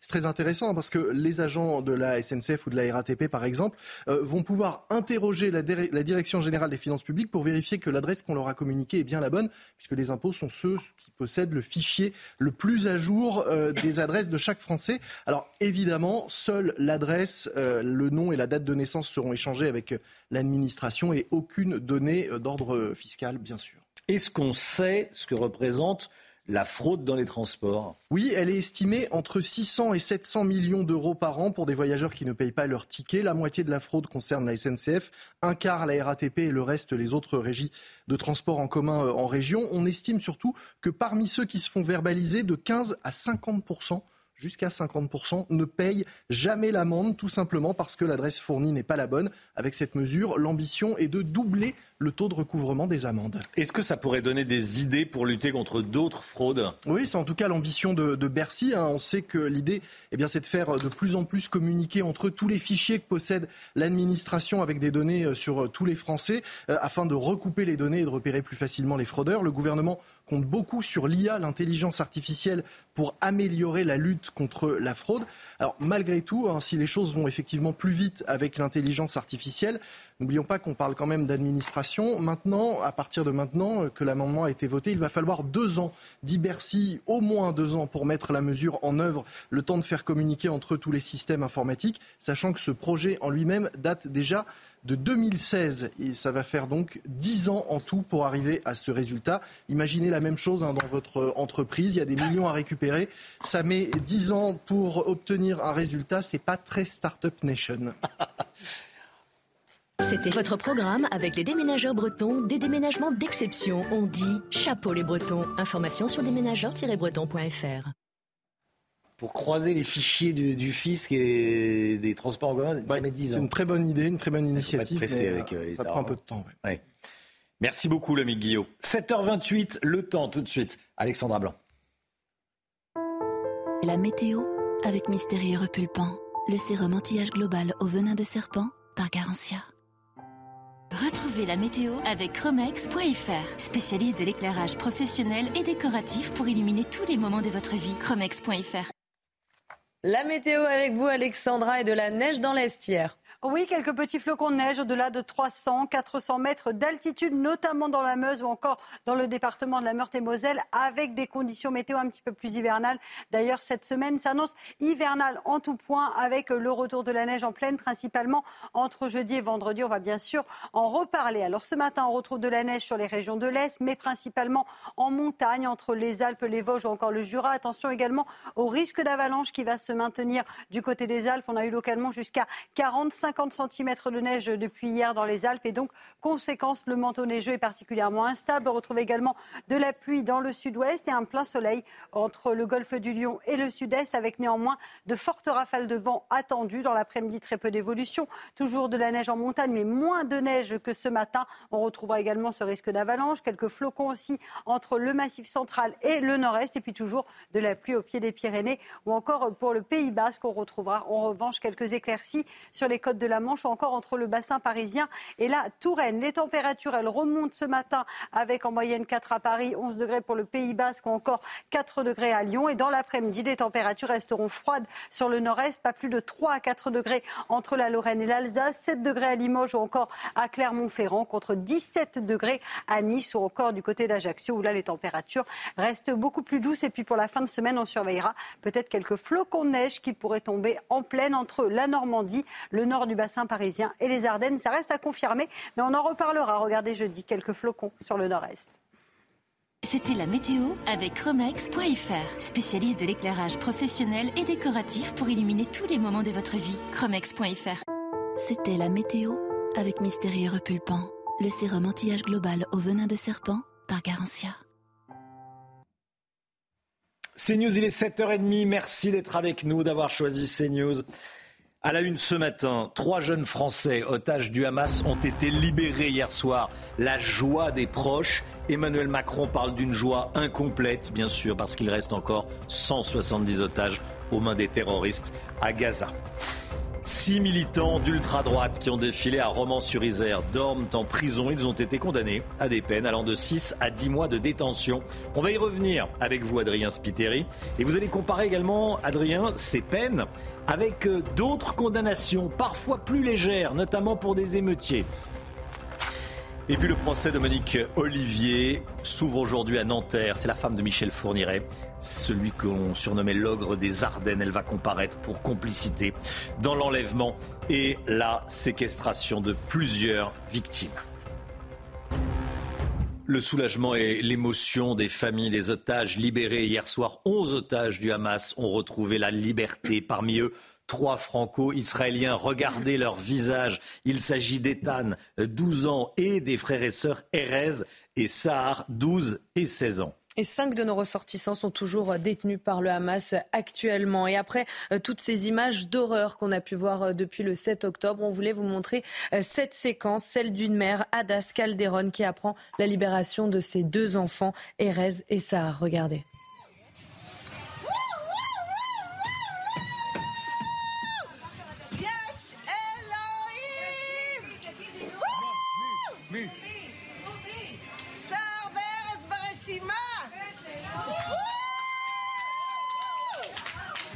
Voilà une mère qui apprend, alors qu'elle était en train de faire ses courses, euh, que ses enfants vont être, euh, vont être euh, libérés. Harold Iman, vous y ajoutez quelque chose? Non, je, reconnaissais l'endroit où il s'exprime. C'était en fait en face de l'hôtel où on est resté, le Crown Plaza, centre Azrieli. Donc c'est tout près du... à Tel Aviv? Oui, et c'est tout près du, centre de l'armée, le, le Kiria cet immeuble qu'on n'a jamais le droit de photographier et où il y a des centaines de personnes qui manifestent sans cesse. Voilà, c'est la maman euh, de Erez, d'Erez et de Sahar. Ethan, 12 ans, a également été euh, libéré, franco-israélien de 12 ans, libéré hier soir dans les bras euh, de sa grand-mère après 52 jours de séparation. Je vous propose d'écouter le témoignage de la grand-mère. Elle dit que pendant 52 jours, elle n'a jamais perdu espoir. Je pense que j'étais toujours portée par, euh, par, cette certitude que je le reverrai et qu'il il revivra et qu'il aura de nouveau une vie de petit garçon comme il le mérite. On va lui dire qu'on ne l'a jamais abandonné, qu'on l'a cherché partout et on va euh, aussi lui dire que la France euh, a fait beaucoup pour lui et qu'il ne faut pas l'oublier. Voilà, Ethan avec, euh, sa maman et, euh, et, la joie de la, et la joie de la grand-mère. Harold Iman, une trêve débute ce matin. trêve de 48 heures, nous disent le Qatar et les États-Unis. Trêve qui se poursuit pour 24 heures, nous a dit il y a quelques instants Olivier Rafovitz, colonel Rafovitz, qui est porte-parole de euh, l'armée israélienne trêve durant laquelle des otages doivent être libérés. 10 aujourd'hui, nous a dit le colonel Rafovitz. Et après, et après, est-ce que la guerre va, reprendre les dernières informations? Quels sont les scénarios envisagés, Harold? Alors, pour euh, euh, Israël et le gouvernement Netanyahou, euh, dès que le dernier otage aura été restitué, la guerre reprend.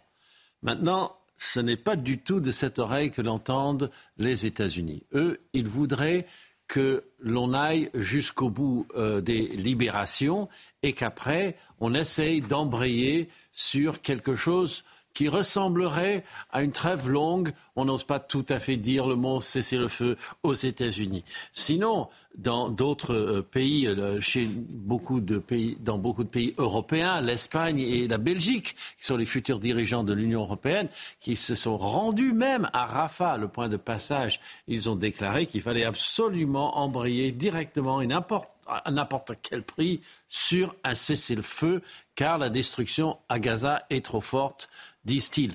Donc euh, finalement, c'est euh, la formule américaine qui va probablement prévaloir.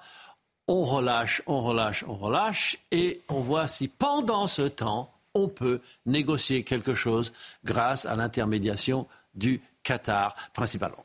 Merci beaucoup. Harold Iman. 8h10, soyez là. Hein. Sébastien Lecornu, le ministre des Armées, sera l'invité de Sonia Mabrouk sur CNews Europe, invité de la grande interview. Il a choisi CNews pour parler ce matin. Le ministre des Armées. Nouvelle démonstration de force de l'ultra-droite. Regardez ces images, c'était hier soir dans les rues de Lyon. Plusieurs euh, centaines de manifestants se sont rassemblés en réaction au meurtre de Thomas à.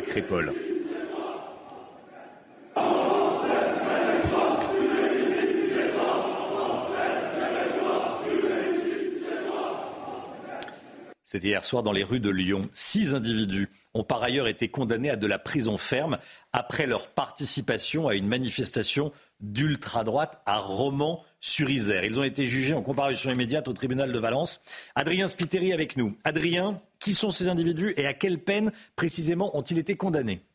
Eh bien, Romain, il s'agit de six hommes âgés de 18 à 25 ans. Ils ont été jugés, vous l'avez dit, hier en comparution immédiate par le tribunal de Valence. Vous allez voir à l'image, les peines vont de 6 à 10 mois de prison ferme avec mandat de dépôt. Ça veut dire qu'ils ont déjà passé la nuit en prison. Tous ont été condamnés pour participation à un groupement formé en vue de la préparation de violences. Cinq ont également été condamnés pour violence sur un policier.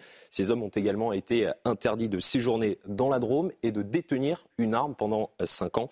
À noter que durant l'audience, certains ont réfuté le fait d'appartenir à une mouvance d'ultra-droite. Alors, des peines plus légères ont parfois été prononcées par la justice pour des faits euh, tout aussi graves à l'encontre des meutiers, par exemple, Adrien. Oui, exactement. Illustration, le 9 novembre dernier, un homme de 21 ans a été condamné à un an de prison avec sursis par le tribunal de Créteil pour avoir participé à l'incendie de la mairie de Villeneuve-le-Roi. Une peine insuffisante selon le maire de la ville.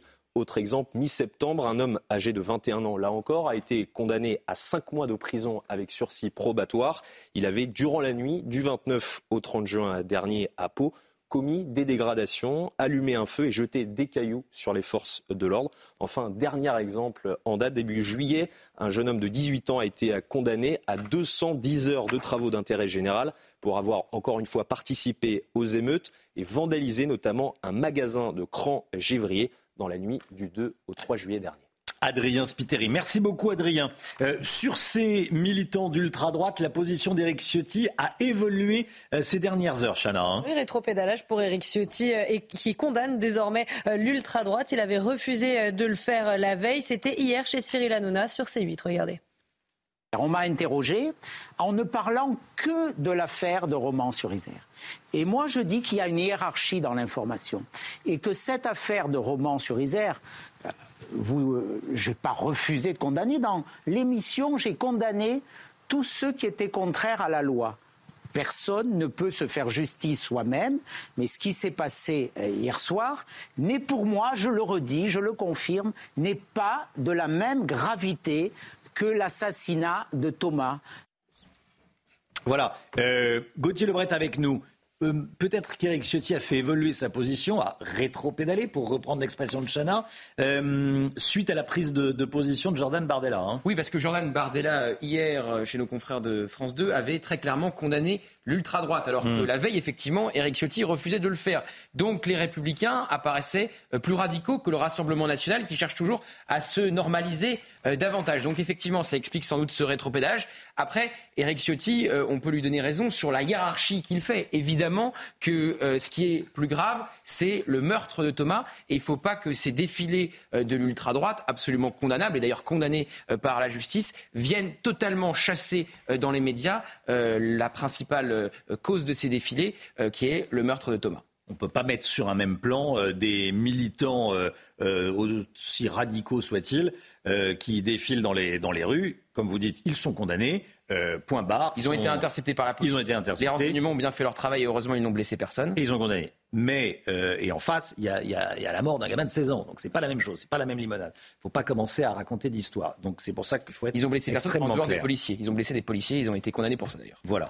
Euh, le procès de Nordal Lelandais pour agression sexuelle sur l'une de ses petites cousines. Ce procès avait lieu hier à huis clos. Les faits remontent à 2017. Sa, victime était alors âgée de 14 ans, Chana. Hein. On rejoint tout de suite Célia Barotte devant le tribunal de Charleville-Mézières dans les Ardennes. Célia, euh, bonjour. Vous suivez ce procès euh, pour CNews. Dites-nous quelle peine a été requise à l'encontre de Nordal Lelandais hier.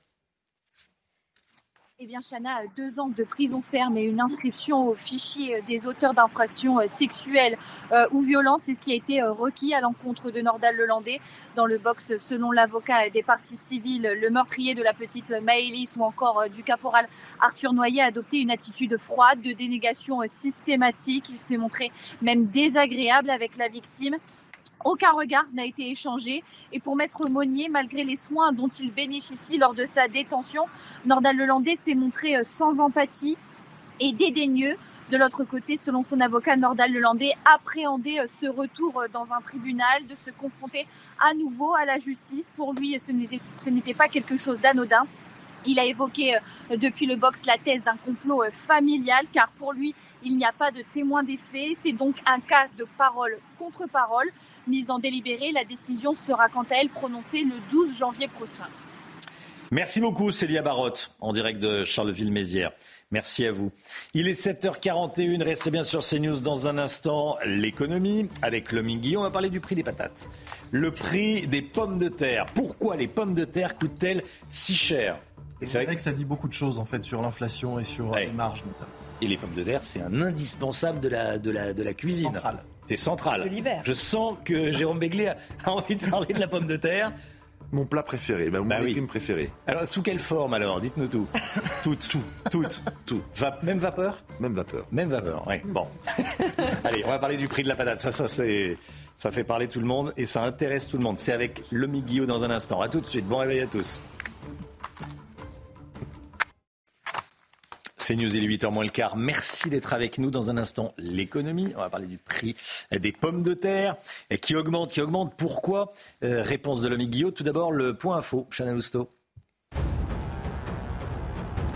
La trêve entre Israël et le Hamas est prolongée de 48 heures. Elle devrait prendre fin jeudi matin. Une vingtaine de nouveaux otages devraient être libérés par le Hamas et de nouveaux prisonniers palestiniens seront relâchés par Israël. Une prolongation obtenue après de longues négociations, notamment avec l'Égypte, les États-Unis et le Qatar. Deux ans de prison requis euh, contre Nordal Lelandais pour avoir agressé sexuellement l'une de ses petites cousines. Les faits remontent à 2017. Sa victime était alors âgée de 14 ans. Ça s'est passé avant le meurtre de la petite Maëlys pour lequel il a déjà été condamné à la perpétuité. La décision doit être rendue le 12 janvier prochain. Et puis le prix des paquets de cigarettes devrait encore augmenter le 1er janvier prochain. Une hausse découlant de l'inflation qui devrait être de 40 à 50 centimes selon les estimations. Le ministre de la Santé Aurélien Rousseau doit présenter ce matin le plan national de lutte contre le tabagisme. Je rappelle que le tabac fait 75 000 morts en France chaque année. Déménageurs bretons, des déménagements d'exception. On dit chapeau les bretons. Information sur déménageurs-bretons.fr. L'économie avec vous, Lomique Guillot. Le prix du kilo de pommes de terre a augmenté de 23% en un an et il n'est toujours pas redescendu sous la barre des 2 euros, en tout cas depuis, depuis cet été. Pourquoi une telle hausse?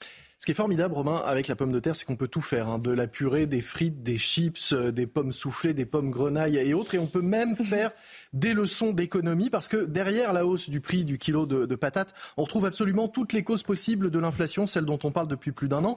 Alors les chiffres d'abord. hein. Le kilo de pommes de terre, vous l'avez dit, il est aujourd'hui à 2,09 euros centimes contre 1,70 euros il y a un an. C'est 23% d'augmentation. Première cause de la hausse, la fameuse célèbre loi de l'offre et de la demande qui régit euh, toute l'économie. Pour les patates, même si on en consomme un peu moins qu'il y a 50 ans, ça reste le légume préféré euh, des Français. 50 kilos par Français et par an, c'est notre consommation euh, actuelle. Or, en face, l'offre, eh bien, elle a diminué parce que les récoltes n'ont pas été bonnes en raison du climat, de la sécheresse qui est à l'origine d'une baisse de la production, mais aussi de l'interdiction d'un insecticide par l'Europe euh, qui a provoqué une baisse des rendements. La demande reste soutenue. En face, il y a moins de patates disponibles. Résultat, le prix augmente. Ouais. Quelles sont les autres causes? Eh bien, pour commencer, la hausse des prix de l'énergie, on en a parlé pour tous les produits euh, alimentaires. La patate n'y échappe pas. Il faut de l'énergie pour la produire, mais aussi pour la conserver au frais. Et puis également pour euh, fabriquer des, engrais. Tout cela a augmenté. Il y a aussi le carburant. Ça peut sembler important, aberrant, mais une part importante des pommes de terre produites en France sont transformées à l'étranger. Elles voyagent une première fois pour aller en Belgique ou aux Pays-Bas être transformées en frites ou en chips et elles reviennent chez nous. Tout ça, c'est du carburant. Il y a aussi le coût des emballages et puis enfin le coût de la main-d'œuvre. Quand les prix augmentent avec l'inflation, les bas salaires sont euh, augmentés. Ça renchérit le coût de production. C'est un cercle vicieux car ça nourrit à son tour l'inflation. Bref, quand on prend tous ces paramètres, les coûts de production de la pomme de terre ont augmenté de 25% l'année dernière. Et les marges ont augmenté elles aussi? Oui, mais pas pour tout le monde. Et c'est ça qui est intéressant euh, de, de, regarder. Si on prend le prix de la pomme de terre il y a un an, c'était 1,70€. Sur ce prix, 20% revient aux producteurs. Vous le voyez, ça fait 35 centimes. Si on applique uniquement la hausse du coût de production, qui revient donc aux producteurs. On aurait dû avoir un prix de patate qui augmentait, 0,42 pour le producteur. La TVA augmente un peu, ça fait 1,78€. Mais vous voyez, on est arrivé à 2,09€ parce que au passage, tous les intermédiaires en ont profité. Le coût de production a augmenté, mais également le coût pour le grossiste, la marge du distributeur et un peu de TVA. On voit bien que le coût de production a augmenté, mais l'inflation, elle, a profité à tout le monde, à tout le monde, sauf aux consommateurs. C'était votre programme avec les déménageurs bretons, des déménagements d'exception. On dit chapeau les bretons. Information sur déménageurs-bretons.fr. Si je vous dis les yeux dans les yeux, je n'ai jamais eu de compte à l'étranger. Pensez à qui? Bah, Jérôme Cahuzac. C'est la phrase exacte ou pas À peu près. Ah Donc pas exact. Il le dit, il le dit à l'Assemblée nationale et il le dit devant Jean-Jacques Bourdin presque dans les mêmes termes. Les yeux dans les yeux, je n'ai pas de compte à l'étranger. Je n'ai pas et je n'ai jamais eu. Je n'ai pas et je n'ai jamais eu de compte à l'étranger. Voilà, bon, on connaît la suite. Euh, il tente un retour en politique comme ça, discrètement. On va y revenir avec Jérôme Béglé. Ce sera de moins en moins discret puisque. intérieure quand même. Voilà. Et Béglé, euh, et Béglé en fait sa chronique ce matin, Jérôme, de son prénom. Euh, directeur général de la rédaction de Paris Match. Euh, doit-on le préciser? Allez, c'est dans un instant. Restez bien avec nous. À tout de suite. La politique avec vous, Jérôme Béglé, directeur général de la rédaction de Paris Match. Ce matin, vous vous penchez, Jérôme, sur la tentative de retour de Jérôme Cahuzac, qui, dix ans après avoir quitté le gouvernement de Jean-Marc Ayrault, tente, tente un retour. Bah, au début, j'ai cru à une blague. Que l'un des hommes les plus détestés de France veuille revenir sur le devant de la scène me semblait totalement improbable. Mais hier matin, sur France Inter, l'ancien ministre de François Hollande a livré euh, sa motivation. Je le cite. Ce n'est pas parce que j'ai commis un acte parfaitement immoral que mon retour l'est. Des guerres probants, mais bon, admettons que ça se tente. Je rappelle que Jérôme Cahuzac, qui se battait contre les fraudeurs fiscaux, disposait d'un compte en Suisse et qu'au moins à deux reprises, il s'en est défendu, il a démenti. Il restera celui qui a menti avec aplomb au micro de Jean-Jacques Bourdin et surtout à l'Assemblée nationale où, accroché au micro euh, du banc des ministres, il avait juré ses grands yeux, presque au bord des larmes, euh, qu'il n'y avait jamais et, et qu'il n'aurait jamais eu de compte en Suisse ou ailleurs. Les Français vont-ils passer l'éponge ou avoir la mémoire si courte? On peut en douter. Alors d'autant, avant lui, beaucoup de gens ont essayé. Michel Noir, Alain Carignan, Bernard Tapie, époux Balkany et tant d'autres ont cru que leurs électeurs leur pardonneraient ce que la presse et les états-majors parisiens leur reprochaient. Leurs espoirs furent vains. Jérôme Cahuzac risque d'attendre et d'espérer pour rien ou vraiment pas grand-chose. Alors, si je vous suis, euh, Jérôme, la messe est dite. Cahuzac ne reviendra jamais sur le devant de la scène politique. Bon, essayons d'être un peu rationnels. Hmm. Certes, la gauche social-démocrate manque cruellement de talent. De. Et Cahuzac ne vaut pas moins qu'Olivier Faure ou Anne Hidalgo et quelques autres. Mais à 71 ans, l'ancien maire de Villeneuve-sur-Lot est démonétisé. Certes, son opération rédemption est courageuse, mais pour se justifier ou adoucir son message, Jérôme Cahuzac se réfère à François Hollande, c'est bizarre, et sa promesse de faire reculer le chômage, je le cite, aucune note ne lui permettait d'annoncer cela, mais au contraire même, il l'annonce en sachant que ça n'est pas vrai. Avouez que c'est quand même pas très audible euh, comme argument. Certes, commencer par s'expliquer devant euh, son ancien, dans son ancien préfet électoral est plutôt une bonne idée, mais pourquoi céder tout de suite au péché d'orgueil d'aller discourir devant les médias nationaux? Bref, non seulement le pari initial est audacieux, mais en plus la méthode est, disons, douteuse. Cahuzac estime avoir purgé sa peine, mais c'est un espoir unilatéral. On peut vraiment, qui peut vraiment prétendre qu'il va revenir devant les Français vêtu de probité et de lin blanc, comme disait Victor Hugo? J'ai beau tourner le problème dans tous les sens, il y a autant de chances de retrouver Cahuzac ministre ou député que de chances que vous ou moi, euh, Romain, nous remportions la cagnotte de l'euro million. Ce qui ne nous empêchera pas de jouer, mais nous aurons la lucidité en plus. Effectivement. Merci beaucoup, Jérôme Béglé. Oui. On se demande, mais qu'est-ce qu'il peut espérer? C'est ça que je me dis. Et, vous avez raison, il peut aller parler avec les habitants de son fief électoral. Il a tout, c'est son droit le plus strict. Il a son droit le plus strict, c'est d'aller également sur Inter, sur Europe 1, sur là où il veut. Mais évidemment, ça aurait, il aurait pu se cantonner au fait de parler pense qu'il a deux explications. D'abord, la, politique est une drogue dure. Aux habitants. Oui. Et deuxièmement, il doit se dire j'ai pas moins de talent que ceux qui sont aujourd'hui au sommet. Ce qui n'est pas faux, c'était pas le plus idiot de la bande. Sans doute que les deux. Pas le plus honnête, mais pas le plus idiot. Euh, Gauthier. On parlait tout à l'heure de la déconnexion entre les propos d'Olivier Véran et euh, des habitants de Crépole. Vous imaginez quelle déconnexion dans quelle déconnexion il faut être. Il était ministre du budget, il faisait des hmm. conférences de presse avec surmarqué sur son pupitre lutte contre la fraude fiscale en ayant lui-même un compte en Suisse. et il veut revenir. Mais toute honte bu, toute honte bu. voilà. Vous vous énervez ce matin. Oui, vous énervez pas, mais, mais, on a compris. Mais c'est vrai. non, mais ceci, c'est vrai. C'est une déconnexion totale d'imaginer qu'il puisse revenir. Euh, vous avez tout à fait raison. 7h57. Euh, Soyez là à 8h10, Sonia Mabrouk reçoit Sébastien Lecornu, le ministre des Armées. Il a choisi CNews et Europe 1 pour parler ce matin. Grande interview de, Sonia Mabrouk qui reçoit le ministre des Armées, Sébastien Lecornu, dans un instant. Restez bien avec nous. Tout de suite, c'est la météo, le temps. Alexandra Blanc. La météo avec Mystérieux Repulpant, le sérum anti-âge global au venin de serpent par Garantia. Retrouvez la météo avec Chromex.fr, spécialiste de l'éclairage professionnel et décoratif pour illuminer tous les moments de votre vie. Chromex.fr. Le temps avec vous, Alexandra. Vigilance météo dans le nord encore. Hein Eh oui, le Pas-de-Calais. Dans le Pas-de-Calais placés sous surveillance. On a eu beaucoup de précipitations hier, des précipitations qui sont arrivées sur des cours d'eau déjà saturés. donc, conséquence, la M et la Canche continuent de déborder. Puis on prend en présent la direction du Canada. On vous annonce une semaine hivernale. C'était également le cas du côté de Québec, à Québec au Canada, avec localement 23 cm de neige. Heureusement, les Canadiens ont beaucoup plus l'habitude d'avoir autant de neige que les Français. Nous, on pourrait avoir quelques flocons de neige, principalement entre jeudi et vendredi, entre la Normandie les Ardennes, ça reste à confirmer. Ce matin, de la neige, mais uniquement en montagne. On a eu de la neige principalement entre les Alpes, les Vosges ou encore le Jura. Risque d'avalanche élevé sur les Alpes en raison des fortes chutes de neige. On a relevé localement jusqu'à 40-50 cm de neige entre hier et ce matin. Donc manteau neigeux instable, de la pluie au pied des Pyrénées ce matin ou encore sur le Pays Basque. Et puis des vents assez forts entre le Cap Corse et la Côte d'Azur. Dans l'après-midi,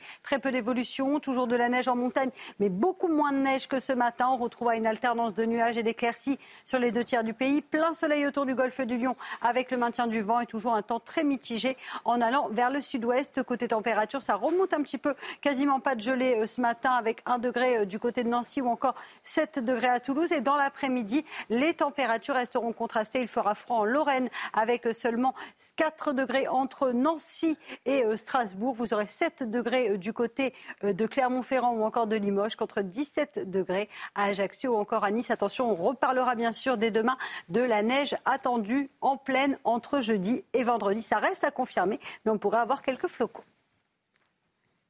C'était la météo avec Chromex.fr, spécialiste de l'éclairage professionnel et décoratif pour illuminer tous les moments de votre vie. Chromex.fr.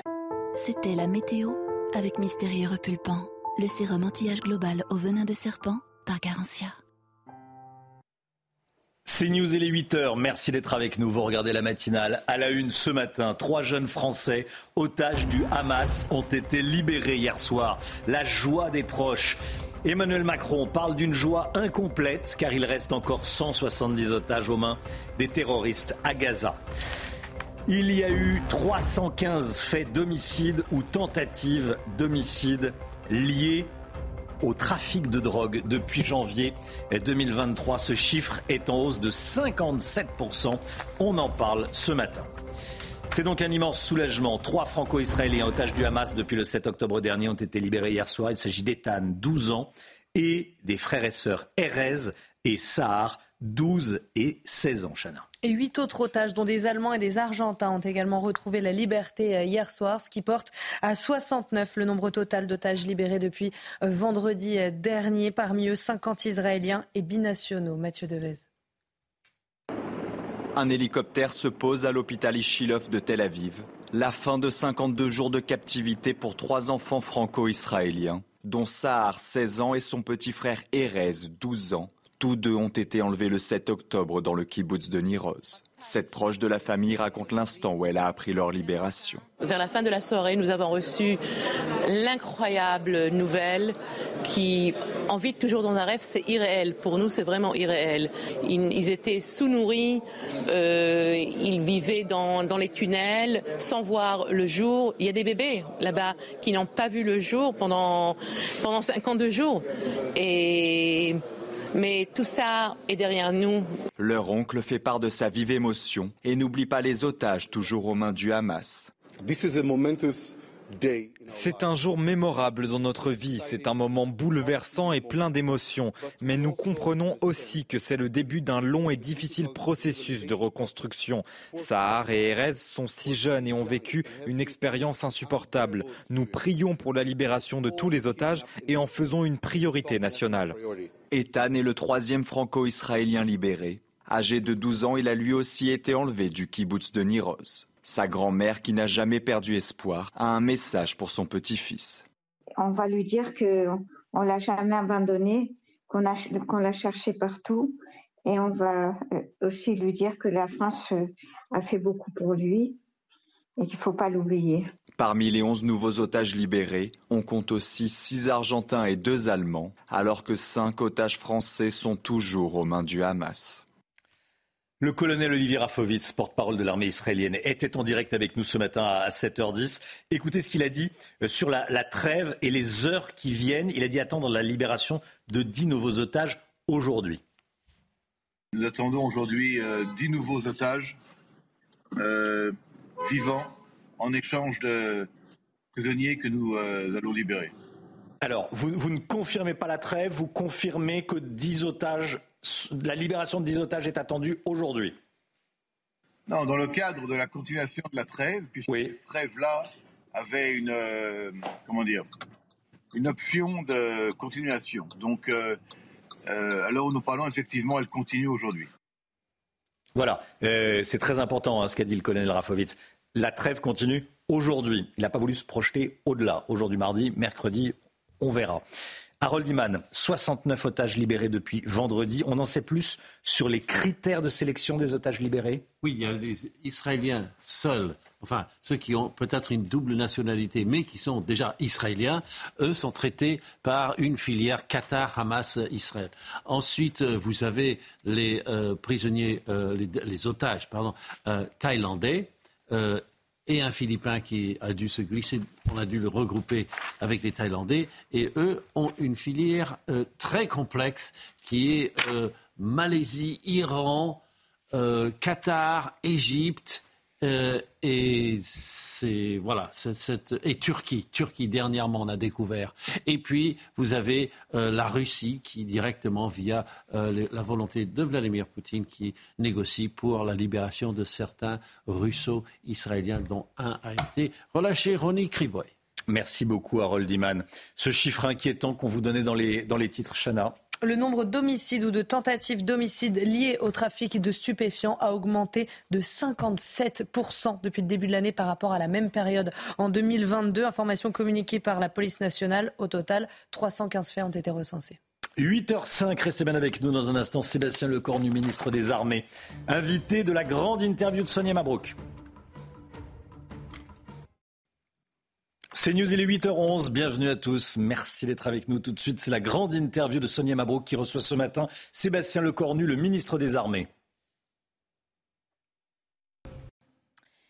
Et place donc à la grande interview sur CNews et, et Europe 1. Bonjour à vous, Sébastien Lecornu. Bonjour, Sonia Mabrouk. Vous êtes le ministre euh, des Armées. Merci à vous et merci d'avoir accepté notre invitation dans ce moment particulièrement intense. Ministre des Armées, je le disais. Vous êtes également l'homme que le président a missionné pour les déplacements au Proche-Orient et donc au, au plus près de ces négociations. Hier, la libération du quatrième groupe d'otages par le Hamas a suscité évidemment un énorme soulagement pour toutes les familles concernées, y compris pour les familles des trois otages français libérés, trois mineurs, Eitan 12 ans, Erez 12 ans et euh, sa sœur Sahar 16 ans. Tout d'abord, Monsieur le Ministre, la question évidemment qu'on se pose tous, euh, comment vont-ils? Ils vont bien, ils ont retrouvé leur famille, ils vont faire l'objet d'un suivi médicalisé euh, important. Vous avez rappelé leur âge, plus de 50 jours de détention. Imaginez euh, l'impact en matière de, nutrition, de sommeil.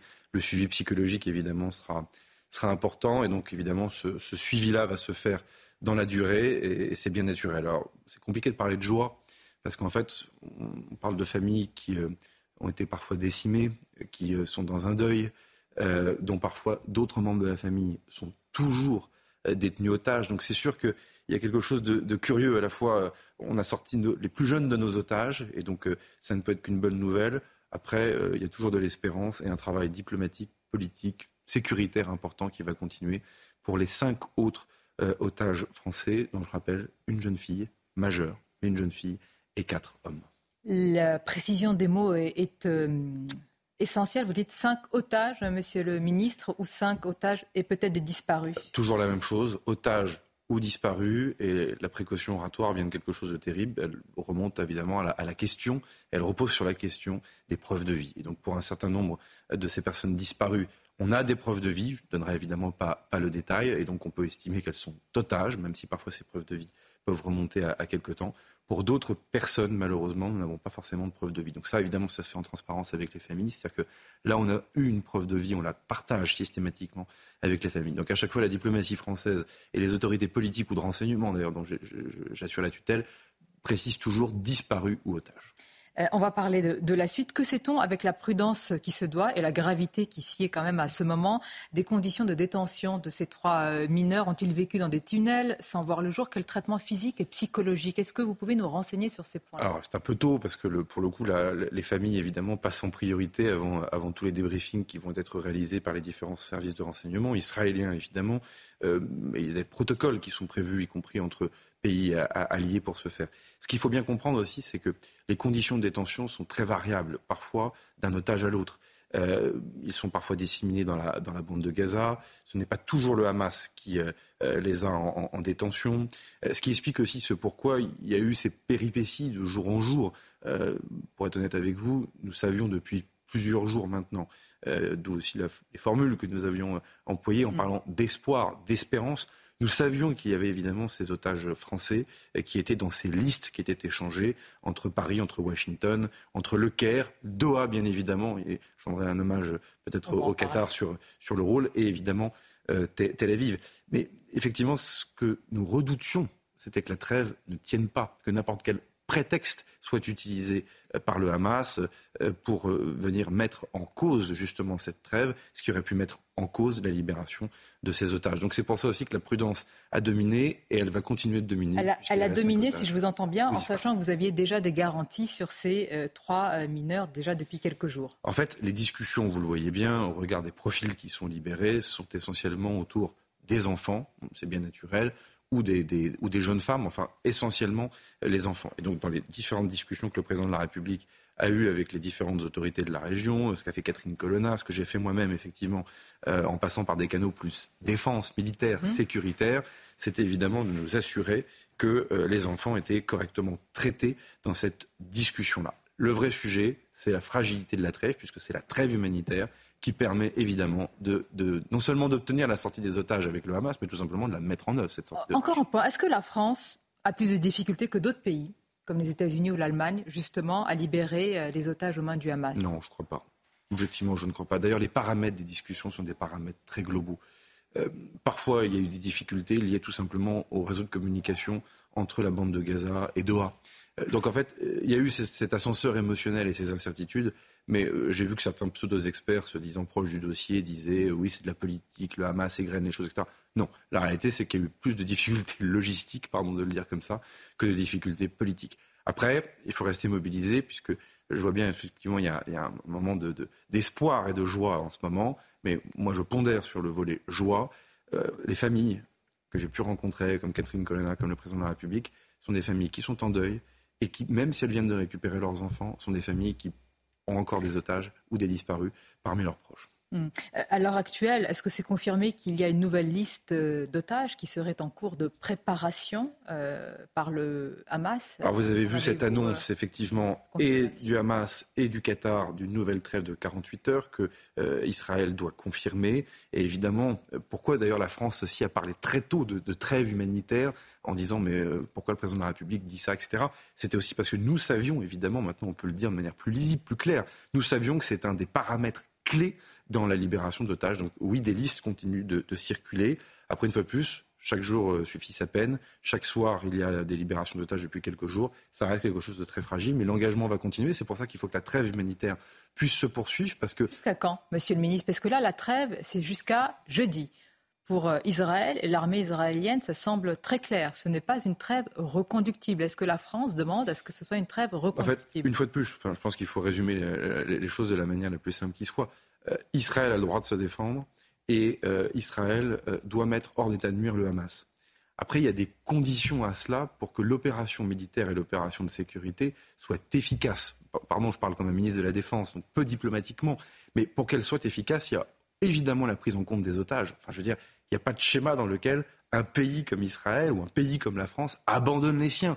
Et d'ailleurs, c'est évidemment ce que nous avons euh, travaillé avec les autorités euh, israéliennes. Et puis, il y a la question de la prise en compte des populations civiles dans la bande de Gaza, femmes, enfants. Et donc, ces trêves, en même temps que la question des otages est en train de progressivement se, traiter, enfin, il en reste beaucoup.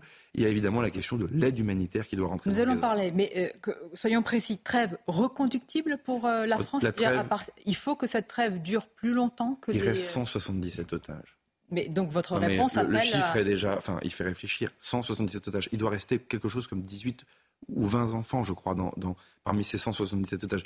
Il est clair que depuis le début, nous sommes constants et nous affirmons que la libération des otages, accessoirement des otages français, pardon de le dire comme ça, euh, comme ministre français, est une priorité absolue. Donc oui, la question de la trêve humanitaire doit se poursuivre parce qu'elle permet de régler progressivement, on l'a vu hier au soir, la question des Sébastien otages. Euh, Lecornu, vous dites ce matin que la trêve donc, doit se poursuivre, eu égard évidemment à la présence encore nombreuse des, otages.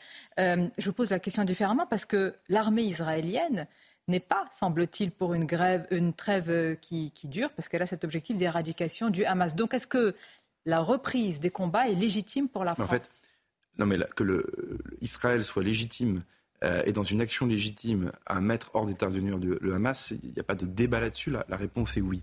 Mais une fois de plus, on ne parle pas de trêve sans condition. On ne parle pas de trêve sans condition. D'ailleurs, le président de la République n'a jamais parlé de trêve sans condition. On va parler de cette position. Et dans les conditions, il y a de toutes les évidences la libération des otages. Qui peut dire que c'est secondaire? Ou alors, il faut aller jusqu'au bout. Il faut que celles et ceux euh, qui pensent cela disent bah non, on abandonne les otages. C'est certainement pas la position de la France. Qui a cette position? Personne. Non, mais peut-être certains extrémistes malheureusement, l'anonymat des réseaux sociaux. Au sein du gouvernement israélien? Non, mais l'anonymat des réseaux sociaux font parfois circuler des positions un peu curieuses. Donc, dès lors qu'on dit que la libération des otages est une priorité, il est évident que la trêve doit se poursuivre. Et j'insiste, je le dis comme ministre des Armées, il n'y a pas d'opération de sécurité contre un groupe terroriste armé, pardon de venir aussi avec notre expérience de Français, euh, puisque nous n'avons malheureusement pas découvert le terrorisme le 7 octobre dernier euh, et que nous avons connu suffisamment d'attaques, nous aussi, mais aussi de lutte contre des groupes terroristes armés. C'est vrai au Sahel, mm. c'est vrai évidemment au Levant, sur lequel on a été très engagé dans l'opération Chamal, et c'est toujours le cas aujourd'hui. On a quand même perdu trois soldats en Irak à la fin du mois d'août dans une forme d'indifférence globale. La question de la prise en compte des populations civiles et de la libération des otages sont des conditions à la soutenabilité de l'opération. Monsieur le je vous repose euh, vous insistez sur ce point. On dirait que vous craignez que certains perdent de vue aujourd'hui qu'il reste encore des otages. Est-ce qu'une reprise ah bon?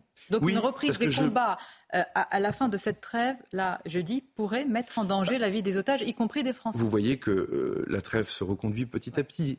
Ça dit quelque chose.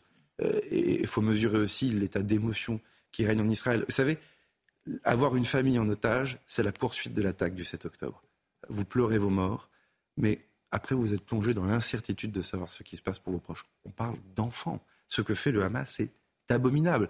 D'ailleurs, c'est pas parce que le Hamas libère des otages que le Hamas a le beau rôle. Parlons euh, euh, le Hamas reste le responsable Sauf que, de Monsieur le ministre, il y a des images qui circulent. On voit ces otages libérés, on voit des prisonniers euh, palestiniens également qui retrouvent leur famille. Et certains pourraient être enclins à dire, eh bien, c'est le maître finalement qui a gagné, c'est le maître du jeu, il a gagné la bataille de la propagande. Alors, je ne pense pas que le Hamas va arriver à faire croire à nos opinions publiques qu'ils ont le bon rôle. Nos opinions peut-être, mais d'autres non, mais je crois que c'est là où à nous après nous déployer et, d'aller dans un, dans un chemin politique et diplomatique aussi pour euh, dire que la cause palestinienne n'est pas le Hamas. Ça, je pense que c'est quelque chose de clé qu'il nous faut qu'il nous faut absolument répéter. En tout cas, euh, je crois que la sécurité des otages, nous nous l'assumons, c'est une priorité importante. Personne ne peut dire qu'on s'en moque. Et j'insiste pour l'efficacité de l'opération militaire israélienne, la question des populations civiles, de l'impact humanitaire et sanitaire comme la libération des otages, sont des conditions de la soutenabilité. Je le répète à l'envie parce que je vois bien que parfois dans nos systèmes médiatiques, on va d'un extrême à l'autre et je pense que cette ligne d'équilibre, elle est tout simplement de bon sens. Dans tout ce processus inédit et très complexe euh, de, de libération des otages, le Qatar est très présent. Comment vous qualifiez son rôle et est-ce une victoire diplomatique pour le Qatar aujourd'hui? Oui, en tout cas, le, le, Qatar tient parole. Moi, je suis ministre en charge de la sécurité extérieure des Français. Euh, là où le ministre de l'Intérieur s'occupe de sa sécurité intérieure du peuple français. Et euh, il y a des alliés, il y a des pays qui sont des partenaires stratégiques importants, euh, qui n'ont pas les mêmes modèles politiques que nous, qui ne défendent peut-être pas les mêmes systèmes de valeurs que nous, euh, mais qui sont des parties avec le, les pays pardon, avec lesquels nous avons des intérêts qui sont convergents. Et le Qatar, qui est un tout petit pays, euh, riche par ses productions d'hydrocarbures, mais coincé entre l'Arabie saoudite, l'Iran, qui regarde de près ce qui se passe à Washington en cette période de campagne présidentielle américaine, évidemment mène une diplomatie pour défendre son autonomie et donc cherche à être utile à ses alliés. Donc et donc c'est le rôle fiable dont il faut saluer aujourd'hui la ténacité et le respect de la parole. Parfois il y a les jugements moraux, les phrases à l'emporte-pièce sur les plateaux, etc. Moi je constate que tout ce qui nous a été dit, la parole a été respectée et donc là une fois plus on ne peut pas se réjouir euh, de voir ces enfants euh, sortir de leur, euh, des mains de leur geôlier et ne pas reconnaître le rôle qu'a pu jouer l'Égypte d'une part, je, je veux le citer aussi, et le Qatar d'autre part. Et le Qatar, y a-t-il d'autres pays? La Turquie est souvent euh, citée, euh, Sébastien Lecornu. Doha, euh, Doha et le Caire. Est-ce que vous avez des craintes sur le front avec le Liban? Ce serait alors un, un second front euh, conséquent pour Israël avec le Hezbollah. Nous avons des militaires sur place. Quel est leur rôle alors que les tensions restent vives et qu'on n'en parle pas assez? Ouais, C'est une mission qui est trop méconnue des Français. Pourtant, c'est la plus ancienne et c'est la dernière grande mission casque bleu euh, qui revient à un, un, contingent français. On a 700 militaires français à la frontière entre le Liban et, Israël sur deux camps, d'Erkifa mmh. et Nakoura. Et en fait, c'est une mission des Nations Unies dont la France d'ailleurs tient la plume au Conseil de sécurité euh, chaque année, qui est là pour faire de l'observation, de la déconfliction entre euh, la partie libanaise d'un côté. Lutter. Alors, c'est pas une force d'interposition, c'est pour Bien. ça que je dis déconfliction. Mmh. Dans, la, dans la grammaire onusienne, vous avez deux crans, si, si, si vous voulez. Et sur le terrain, qu'est-ce qu'ils font concrètement? De l'observation, du renseignement, de la dissuasion. Que voit-il éviter... alors, monsieur le ministre? Ah bah... Est-ce qu'il voit que les choses euh, peuvent s'en venir Oui, vous avez effectivement, euh, depuis maintenant le début du, du conflit à, à, Gaza, vous avez une montée en pression, lente, progressive, mais malheureusement euh, certaines, même si on a eu une petite accalmie en fin de semaine dernière, de tirs du Hezbollah vers Israël qui entraînent des ripostes en légitime défense d'Israël, mais qui sont des ripostes particulièrement euh, importantes et qui donc d'ailleurs peuvent parfois menacer la sécurité de nos emprises et de nos soldats euh, français. Donc la question de ce second front éventuel, de la maîtrise de l'escalade avec euh, cette frontière avec le Liban est un sujet clé. On connaît notre histoire, on se rappelle de la guerre de 2006, on se rappelle aussi évidemment du rôle que le Hezbollah est que l'ensemble des proxys iraniens mmh. peuvent, peuvent, jouer dans la région. Et donc la France a un attachement particulier pour le Liban, un lien particulier, une diplomatie particulièrement efficace. C'est encore une des plus grosses ambassades Mais... euh, que nous pouvons avoir à Beyrouth. Et donc il est vrai que nous nous déployons énormément. On a du mal à euh, Je vous pose la question directement. Demain matin, on peut se réveiller avec un nouveau front? Oui. Et une escalade régionale qui serait absolument épouvantable. Je crois qu'il faut dire aussi la vérité à nos concitoyennes et concitoyens. Au Proche et au Moyen-Orient, on danse sur un volcan. Et donc, les trêves humanitaires qui sont aussi demandées, la manière dont aussi nous demandons à nos amis israéliens de prendre en compte les populations civiles à Gaza, tout ça forme un tout. On défend nos valeurs, mais on cherche aussi à maîtriser toute forme d'escalade qui serait absolument épouvantable, y compris pour notre sécurité. J'entends. Vous venez de dire, euh, nos amis israéliens, de la manière dont ils prennent en compte les civils palestiniens à Gaza. Comment prennent-ils en compte? Parce que si je regarde les termes de l'ONU, l'ONU a mis en garde contre un nettoyage ethnique. Non, mais moi, je regarde les choses sur le terrain purement militaire de là où je suis. Il est clair que les populations civiles doivent être épargnées. Et pour cela, il y a des précautions à prendre.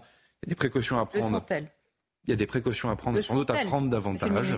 C'est important, vous avez toutes les informations. Non, pas toutes, justement. Euh, la zone, enfin, cette zone de Gaza, elle est, elle est, elle est très dense. Euh, vous n'avez par définition, vous n'avez pas de moyens euh, militaires français d'observation immédiat. Euh, vous avez donc du renseignement de, de, de, de, deuxième niveau. Enfin, je ne rentrerai pas dans tous les détails. Tout ça pour dire que c'est absolument clé dans la maîtrise de l'escalade. Il faut le redire, il en va aussi de nos valeurs, mais aussi de nos intérêts. Le président de la République, je le disais en début de cet entretien, Sébastien Lecornu, vous a envoyé, vous, et pas quelqu'un d'autre, en service commandé au Proche-Orient, du Caire, en passant par Abu Dhabi, Riyad, Doha, Tel Aviv. Vous êtes quasiment allé partout dans, dans, la région. Vous êtes un habile négociateur. Beaucoup louent cette qualité ô combien essentielle en ce moment. Mais la question, c'est Quelle politique défendez-vous Celle du président, mais quelle ligne aujourd'hui? On a du mal à comprendre. En quelques, je vais le résumer en deux mots, on est passé de la coalition contre le Hamas au droit à Israël de se défendre et finalement un cessez-le-feu sans condition. pourtant, c'est toujours la même position, elle est cohérente depuis le, 12 octobre, euh, date à laquelle le président de la République a, a, pris la parole. La difficulté de la position française depuis le général de Gaulle, c'est que par définition, elle est équilibrée, c'est-à-dire qu'elle ne s'aligne pas complètement sur les uns des autres? Non, bah, où est la confusion? Israël a le droit de se défendre. Mm. Et la question sécuritaire est prioritaire. Elle englobe d'ailleurs la question des otages. Elle englobe aussi la question de la lutte contre le terrorisme. Là aussi, il faut dézoomer, mais c'est l'avenir de la coalition contre le terrorisme, y compris contre Daesh en Irak. On voit bien qu'il y a des vents contraires qui peuvent peser sur euh, l'opération Chamal ou sur l'opération Inherent Resolve. Bref, il y a une diplomatie importante, y compris sur la lutte contre les financements des groupes terroristes. Il y a toute une action à faire. La deuxième des choses, c'est le volet humanitaire. Je le redis. Et les armées françaises jouent un rôle important dans cette affaire. 4 vols à 400 M. Alors 4 vols à 400 M pour l'essentiel du fret euh, humanitaire et sanitaire que le Quai d'Orsay a porté a été amené en Égypte par l'armée de l'air et de l'espace. Effectivement, vous avez ce bateau transformé en bateau hôpital, le Dixmude, qui est arrivé hier. Qui reçoit des patients. 40 lits. Bah, ça va démarrer, j'espère, dans cette semaine. Vous avez une première équipe de préfigurateurs de sept militaires français euh, qui sont en train de faire le lien entre la partie israélienne et la partie égyptienne. On a commencé à affiner le besoin sanitaire. On voit bien qu'il y a des sujets d'orthopédie, il y a des sujets d'ophtalmologie pour les enfants notamment. Donc on est en train de, de faire monter l'expertise justement sur ce bateau qui va être un pôle au fait de qui va permettre aussi de stabiliser des patients et comme c'est un porte-hélicoptère, le cas échéant, de faire des liaisons avec d'autres hôpitaux. Donc c'est ce qu'on appelle être nation cadre mmh. en matière sanitaire. Et puis enfin, le troisième pilier quand même de notre action, et les plus politiques, soit la maîtrise de l'escalade, je vous ai parlé du Liban, mais aussi la question de la solution à deux États qui doit rester sur la table. Que vous défendez. oui, après la difficulté, c'est que la rue, dans le monde, disent la rue arabe en France. Non, c'est aussi Emmanuel Macron n'a-t-il pas sa rue arabe? Mais je pense que si le général de Gaulle avait eu les chaînes d'information, si je puis me permettre, les réseaux sociaux euh, et tous les outils que nous connaissons, sans compter nos compétiteurs russes et autres qui n'hésitent pas aussi à manipuler l'information, et tout ça est largement documenté, la position serait parfois plus facile à tenir jadis qu'elle ne l'est aujourd'hui. Mais moi j'assume et je prends ce rendez-vous avec vous dans le temps long que la position que la France est par la voix du président de la République le 12 octobre dernier, est une position qui s'inscrit dans notre histoire et qui vieillira bien à coup sûr et qui est sans surprise pour nos différents interlocuteurs. Merci Sébastien Lecornu, merci, merci d'être venu dans ce moment euh, particulièrement intense avec aussi euh, du soulagement pour ces familles euh, françaises. C'était votre grande interview ce matin.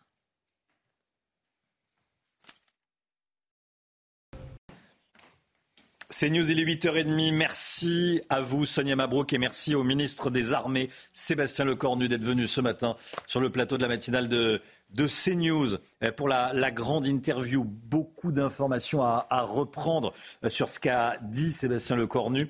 On y reviendra bien sûr avec vous, euh, Harold Iman, et puis on va l'entendre dans quelques instants. Parmi les informations à reprendre, il y a celle-ci. Il y a des preuves de vie des cinq otages français qui sont encore détenus par le Hamas. De certains de ces otages, a dit euh, le ministre des Armées. On va l'entendre à nouveau. La trêve doit être prolongée de 48 heures jusqu'à jeudi matin. Et après, est-ce que la guerre va reprendre? Harold Iman avec nous. Je ne laisserai aucune milice, qu'elle soit d'extrême droite ou autre, faire la loi en France. C'est ce qu'a déclaré Gérald Darmanin ce matin Gauthier Lebret avec nous et on sera également en direct avec l'essayiste Driss Gali, auteur du livre Français, ouvrez les yeux. Et puis le procès de Monique Olivier s'ouvre aujourd'hui à Nanterre. C'est la femme de Michel Fourniret, celui qu'on surnommait l'ogre des Ardennes. Elle va comparaître pour complicité dans l'enlèvement et la séquestration de d'Estelle Mouzin, de Marie-Angèle Domès ou encore de Johanna Parich. Noémie Schulz suivra ce procès pour CNews. On va la retrouver dans un instant. Noémie. Le soulagement et, l'émotion des familles d'otages libérés. Hier soir, 11 otages du Hamas ont retrouvé la liberté. Parmi eux, trois franco-israéliens. Ethan, 12 ans, et euh, un frère et sa sœur. Erez et Sahar, 12 et 16 ans. Sébastien Lecornu, ministre des Armées, était à l'instant l'invité de Sonia Mabrouk dans la grande interview. Il a confirmé avoir reçu la preuve de vie de certains otages. Écoutez.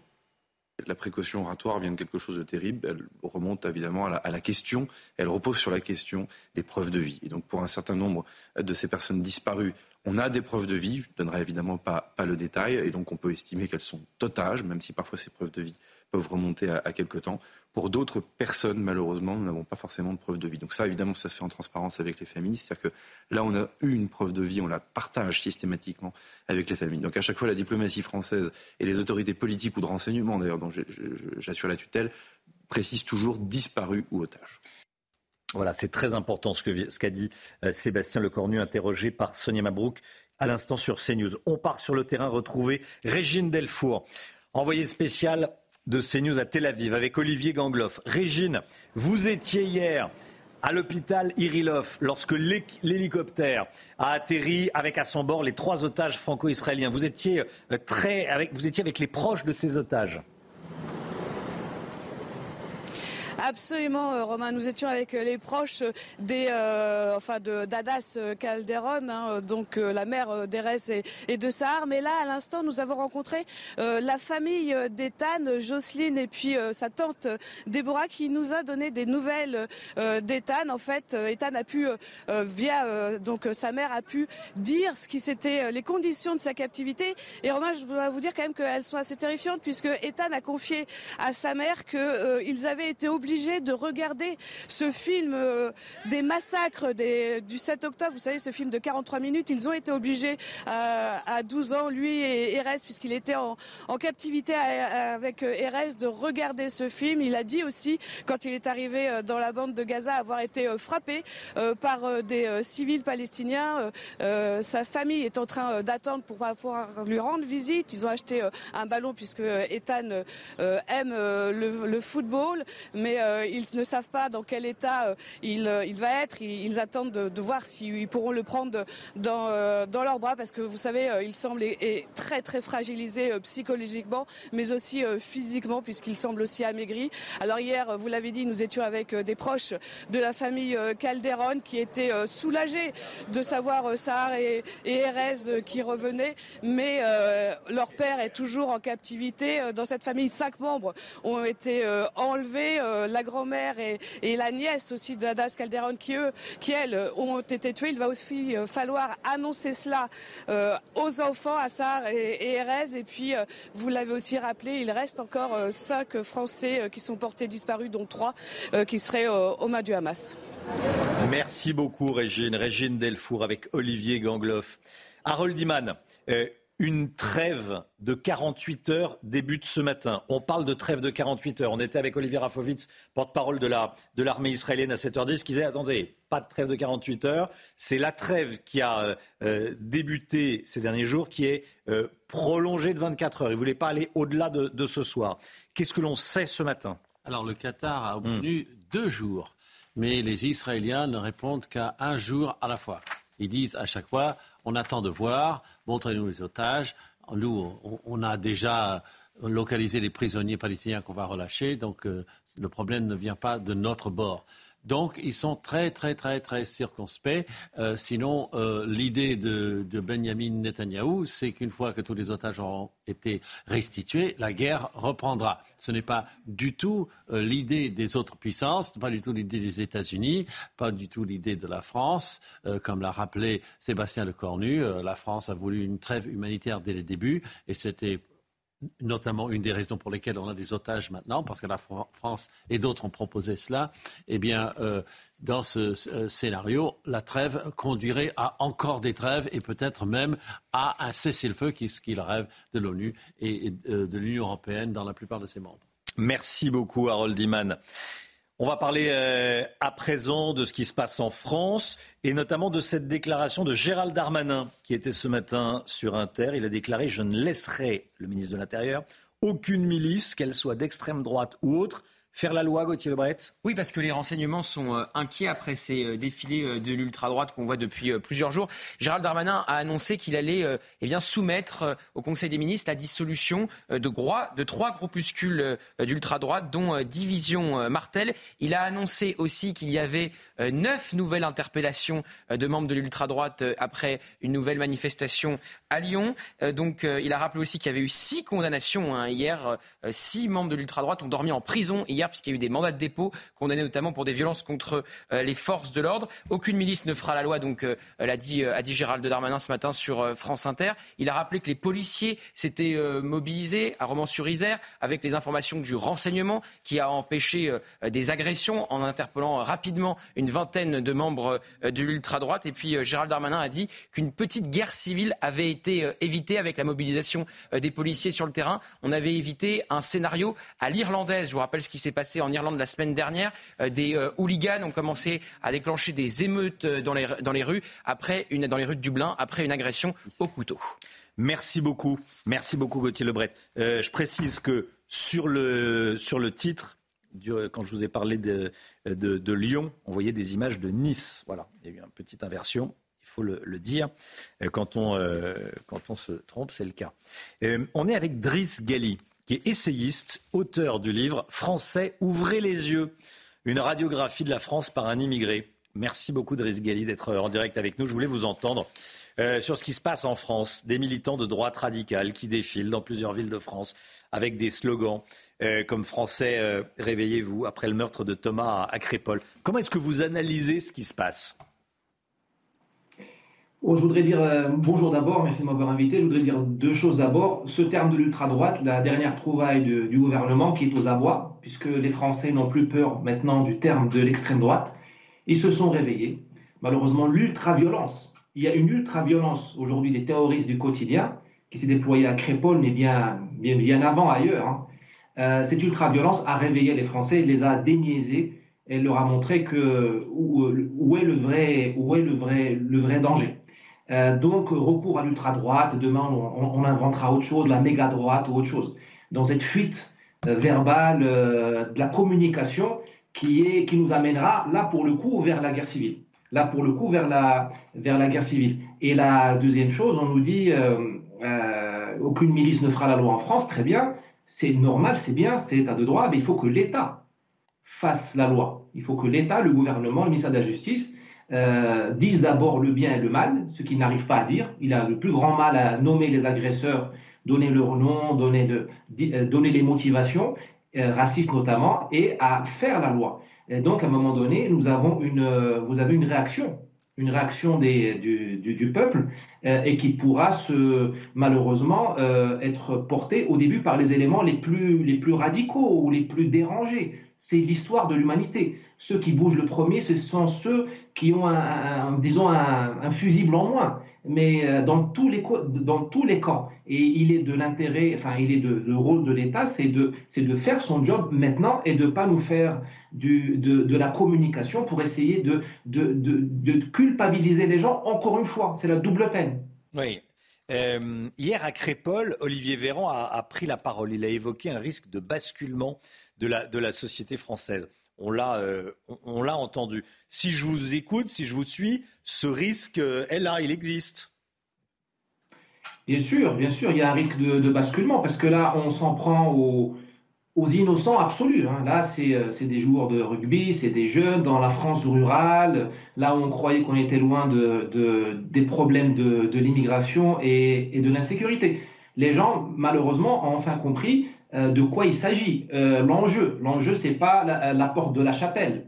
L'enjeu, c'est pas le 93. L'enjeu, c'est la fin de la civilisation en France. Je pèse mes mots, c'est-à-dire la fin de, la concorde civile, le retour de, du risque de mort violente. C'est ça que les gens ont très bien compris. Donc il y a une bascule dans l'opinion. Maintenant, euh, le gouvernement en fera tout pour l'avorter avec le couplet euh, anti-racisme, vous êtes tous des fascistes, euh, je ne tolérerai aucune milice, euh, et peut-être, je sais pas, enfin, ils, sont très créatifs, et il faudrait aussi que la place politique soit digne suffisamment pour, pour accompagner cette bascule, et surtout que ça ne devienne pas un moment de, une bascule dans la haine du musulman aussi. On peut pas venir, dans, on peut pas, en risque d'arriver dans une, dans une mentalité euh, populaire qui dit que tout musulman ou tout arabe ou tout noir est un suspect. Ça aussi, il faut qu'on fasse très attention.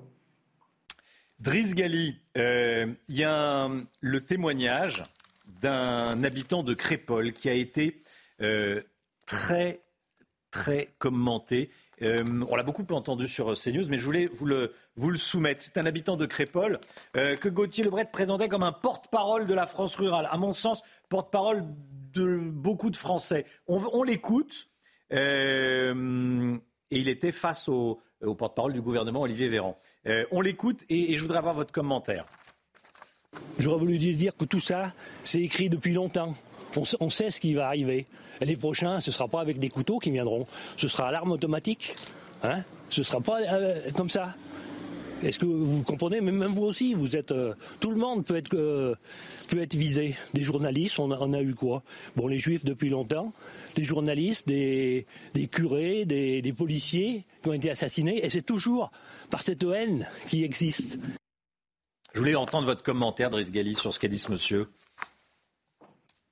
Je pense qu'il a, qu'il a raison. Il y a, il y a une sagesse populaire. Il y a une sagesse populaire. Alors parfois, il est égaré par euh, les bons sentiments et par une culpabilité. Euh, les gens, parfois, il y a, eu souvent une, dichotomie entre l'opinion intime des gens et l'opinion professée en public. Mais ce monsieur a raison. Hein, été écrit d'avance. Malheureusement, ce n'est pas une surprise. Euh, il, y a, un risque d'escalade. De toute façon, euh, au Bataclan, il y a eu, les gens ont été attaqués à la Kalachnikov. À Marseille ou à Dijon, on se tire dessus à la Kalachnikov. Donc on y est, on n'est pas du tout dans la, dans la fiction. D'où mon absolu, on va dire, alerte. Hein. Il faut que le gouvernement cesse de faire de la communication et, cesse l'hémorragie parce que les gens, vous savez, la nature humaine n'a pas changé depuis des milliers d'années. À un moment donné, les gens passent en légitime défense quand l'État ne n'est plus capable de les protéger. On risque de passer là-dessus. Et là, c'est le début peut-être de la guerre civile. Merci Driss Gali, euh, auteur du livre Français, ouvrez les yeux. Merci à vous d'avoir été en direct avec nous ce matin dans la matinale de, de CNews. Le procès de Monique Olivier débute aujourd'hui, Chana. Oui, Monique Olivier est jugée à Nanterre pour son rôle dans les disparitions de Marie-Angèle Domès, Johanna Parish et Estelle Mouzin. Un procès marqué par l'absence de son ex-mari Michel Fourniret, mort, je le rappelle, en mai 2021. On rejoint tout de suite euh, Noémie Schulz. Noémie, bonjour. Vous suivez ce procès euh, pour CNews. Dites-nous comment Monique Olivier va-t-elle euh, se comporter? Est-ce qu'elle va parler? En tout cas, c'est la question que tout le monde se pose euh, et à laquelle personne n'a la réponse. Une question évidemment euh, cruciale pour les familles de Marie-Angèle Domès, Johanna Paris Estelle Mouzin qui attendent de connaître la vérité. Euh, pour certains, depuis plus de 35 ans, Marie-Angèle Domès a disparu en 1988. Estelle Mouzin, c'était il y a 20 ans. La France entière se souvient bien sûr de la disparition de cette petite fille de, de 9 ans. Alors à 75 ans, c'est la première fois que Monique Olivier comparaît seule dans le box depuis la mort de Michel Fourniret. Les familles donc espèrent des réponses. Comment le tueur a-t-il repéré ses proies? Comment les a-t-il tués? Où a-t-il enterré euh, surtout les corps de Marie-Angèle et Estelle qui n'ont jamais été euh, retrouvés? Elles attendent des réponses, mais en même temps, elles se euh, préparent à ne pas forcément les obtenir. Monique Olivier, pendant l'instruction, les précédents procès, est une femme qui parfois répond au compte-gouttes, marque de longues pauses, de longs silences, fait comme si elle ne comprenait pas la question. La tante de Marie-Angèle Domès, par exemple, se prépare à avoir une accusée muette comme une carpe. L'avocat du père d'Estelle Mouzin aussi a, a expliqué qu'il ne fallait rien attendre de cette femme. Euh, l'avocat de Monique Olivier, lui, a dit euh, nous a dit que sa cliente allait parler. Il insiste que c'est grâce à ses aveux à elle que euh, l'affaire, notamment Estelle Mouzin, a pu être élucidée. Et puis, il refuse que sa cliente soit jugée à la place de Michel Fourniret. Il rappelle que c'est lui, Michel Fourniret, qui enlevait et qui tuait les fillettes. Merci beaucoup, Noémie. Noémie Schulz qui va suivre ce procès pour, pour CNews. La santé, tout de suite, avec le docteur Millot. Merci. Votre programme avec Mystérieux Repulpant, le sérum anti-âge global au venin de serpent par Garantia. Le docteur Brigitte Mio. Bonjour Brigitte. Bonjour. Vous nous parlez ce matin de résilience. Mais avant, vous vouliez nous dire quelques mots sur des images qui vous ont interpellé. Oui, il y a beaucoup d'images qui m'ont interpellé depuis euh, le 7 octobre. Mais celle d'hier, euh, c'est assez particulier tout de même. On a des terroristes, des barbares en uniforme, cagoulés, on voit que les yeux, armés, et puis qui font des selfies avec les otages, qui leur font coucou, qui les tiennent par les épaules, etc. Eh bien non, non, non et non. on ne peut pas euh, agir comme ça. Il ne faut pas oublier qui sont les bourreaux, qui sont les victimes. Et on ne peut pas violer votre femme et après vous faire coucou, tuer vos parents devant vous et après euh, vous envoyer. On a l'impression que c'est des, moniteurs de colo euh, à la fin des vacances, quoi. C'est pas possible. il ne faut pas se tromper. Hein. Il ne faut pas oublier ce qui s'est passé le 7 octobre. Mais ce n'est pas le sujet de la chronique. La chronique, c'est sur la résilience. La résilience est un concept qui existe depuis plusieurs années, qui a été popularisé par Boris Cyrulnik. Voilà, par l'excellent Boris Cyrulnik, avec qui j'ai eu la chance de travailler, un neuropsychiatre. Alors, euh, c'est important de parler de résilience aujourd'hui parce qu'on on peut se dire, avec ce traumatisme qu'ils ont vécu, leur vie est foutue, quoi. Pas du tout, pas du tout, pas du tout. Enfin, pas du tout. Euh, bien sûr que le traumatisme est là, qu'il va rester dans la mémoire, qu'il va rester dans le cerveau. Mais on peut arriver à surmonter tout ça. Alors, c'est quoi la résilience? Ce n'est pas un état, c'est un processus évolutif qui va permettre le développement d'une nouvelle trajectoire de vie suite à une agonie psychique. On parle réellement d'agonie psychique, hein, parce que dans des traumatismes euh, comme ce qui s'est passé le 7 octobre, à un moment, votre cerveau, devant tant de douleurs, a, tant d'horreur, tant de douleurs, a disjoncté. On en avait parlé. Hein. Il y a une espèce d'effet dissociatif. On n'est même plus la même personne. On ne ressent plus les mmh. douleurs. Enfin, c'est quelque chose de terrible. C'est réellement une agonie psychique.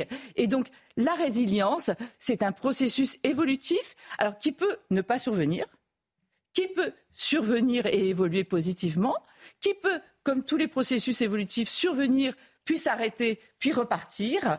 Euh, ce que l'on sait, c'est que 90% des enfants qui ont vécu des traumatismes s'en sortent grâce à la résilience et on des trajectoires de vie.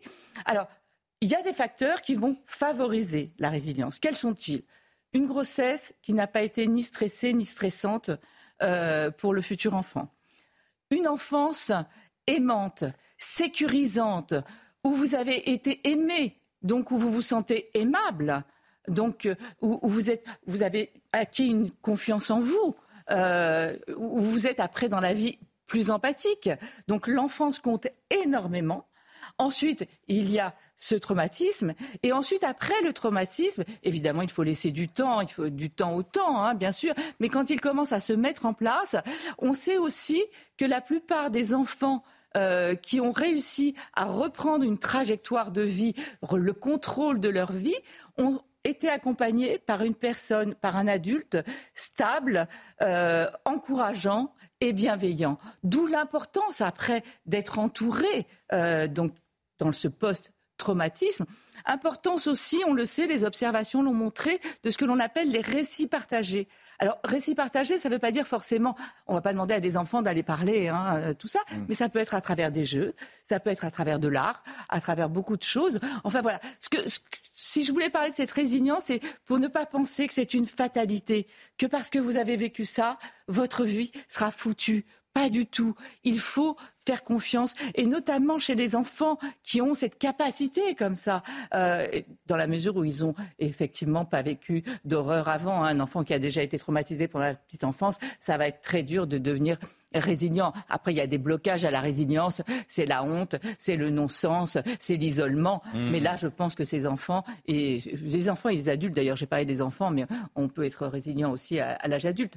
Mais voilà, là, je pense qu'ils vont être entourés. Mais l'importance, c'est bien de, ne pas se dire que c'est une fatalité, qu'ils seront toujours malheureux. Non, euh, la résilience existe et il faut les entourer, être avec eux. Je pense qu'ils ne manqueront pas d'amour. C'était votre programme avec Mystérieux Repulpant, le sérum anti-âge global au venin de serpent par Garantia. 9h10, on se retrouve demain matin dès 5h55 avec l'équipe évidemment. Dans un instant, c'est l'heure des pros avec. Hier, c'était Laurence Ferrari. Ce matin, c'est Elliot Deval. Et on embrasse Pascal Pro, voilà, qui euh, va revenir euh, vite. Euh, on l'espère. Dans un instant, l'heure des pros avec Elliot Deval. Et on embrasse Pascal, bien sûr. Et puis, c'est la, la météo et nous. Demain matin, on se retrouve tous 5h55. Belle journée à vous sur CNews.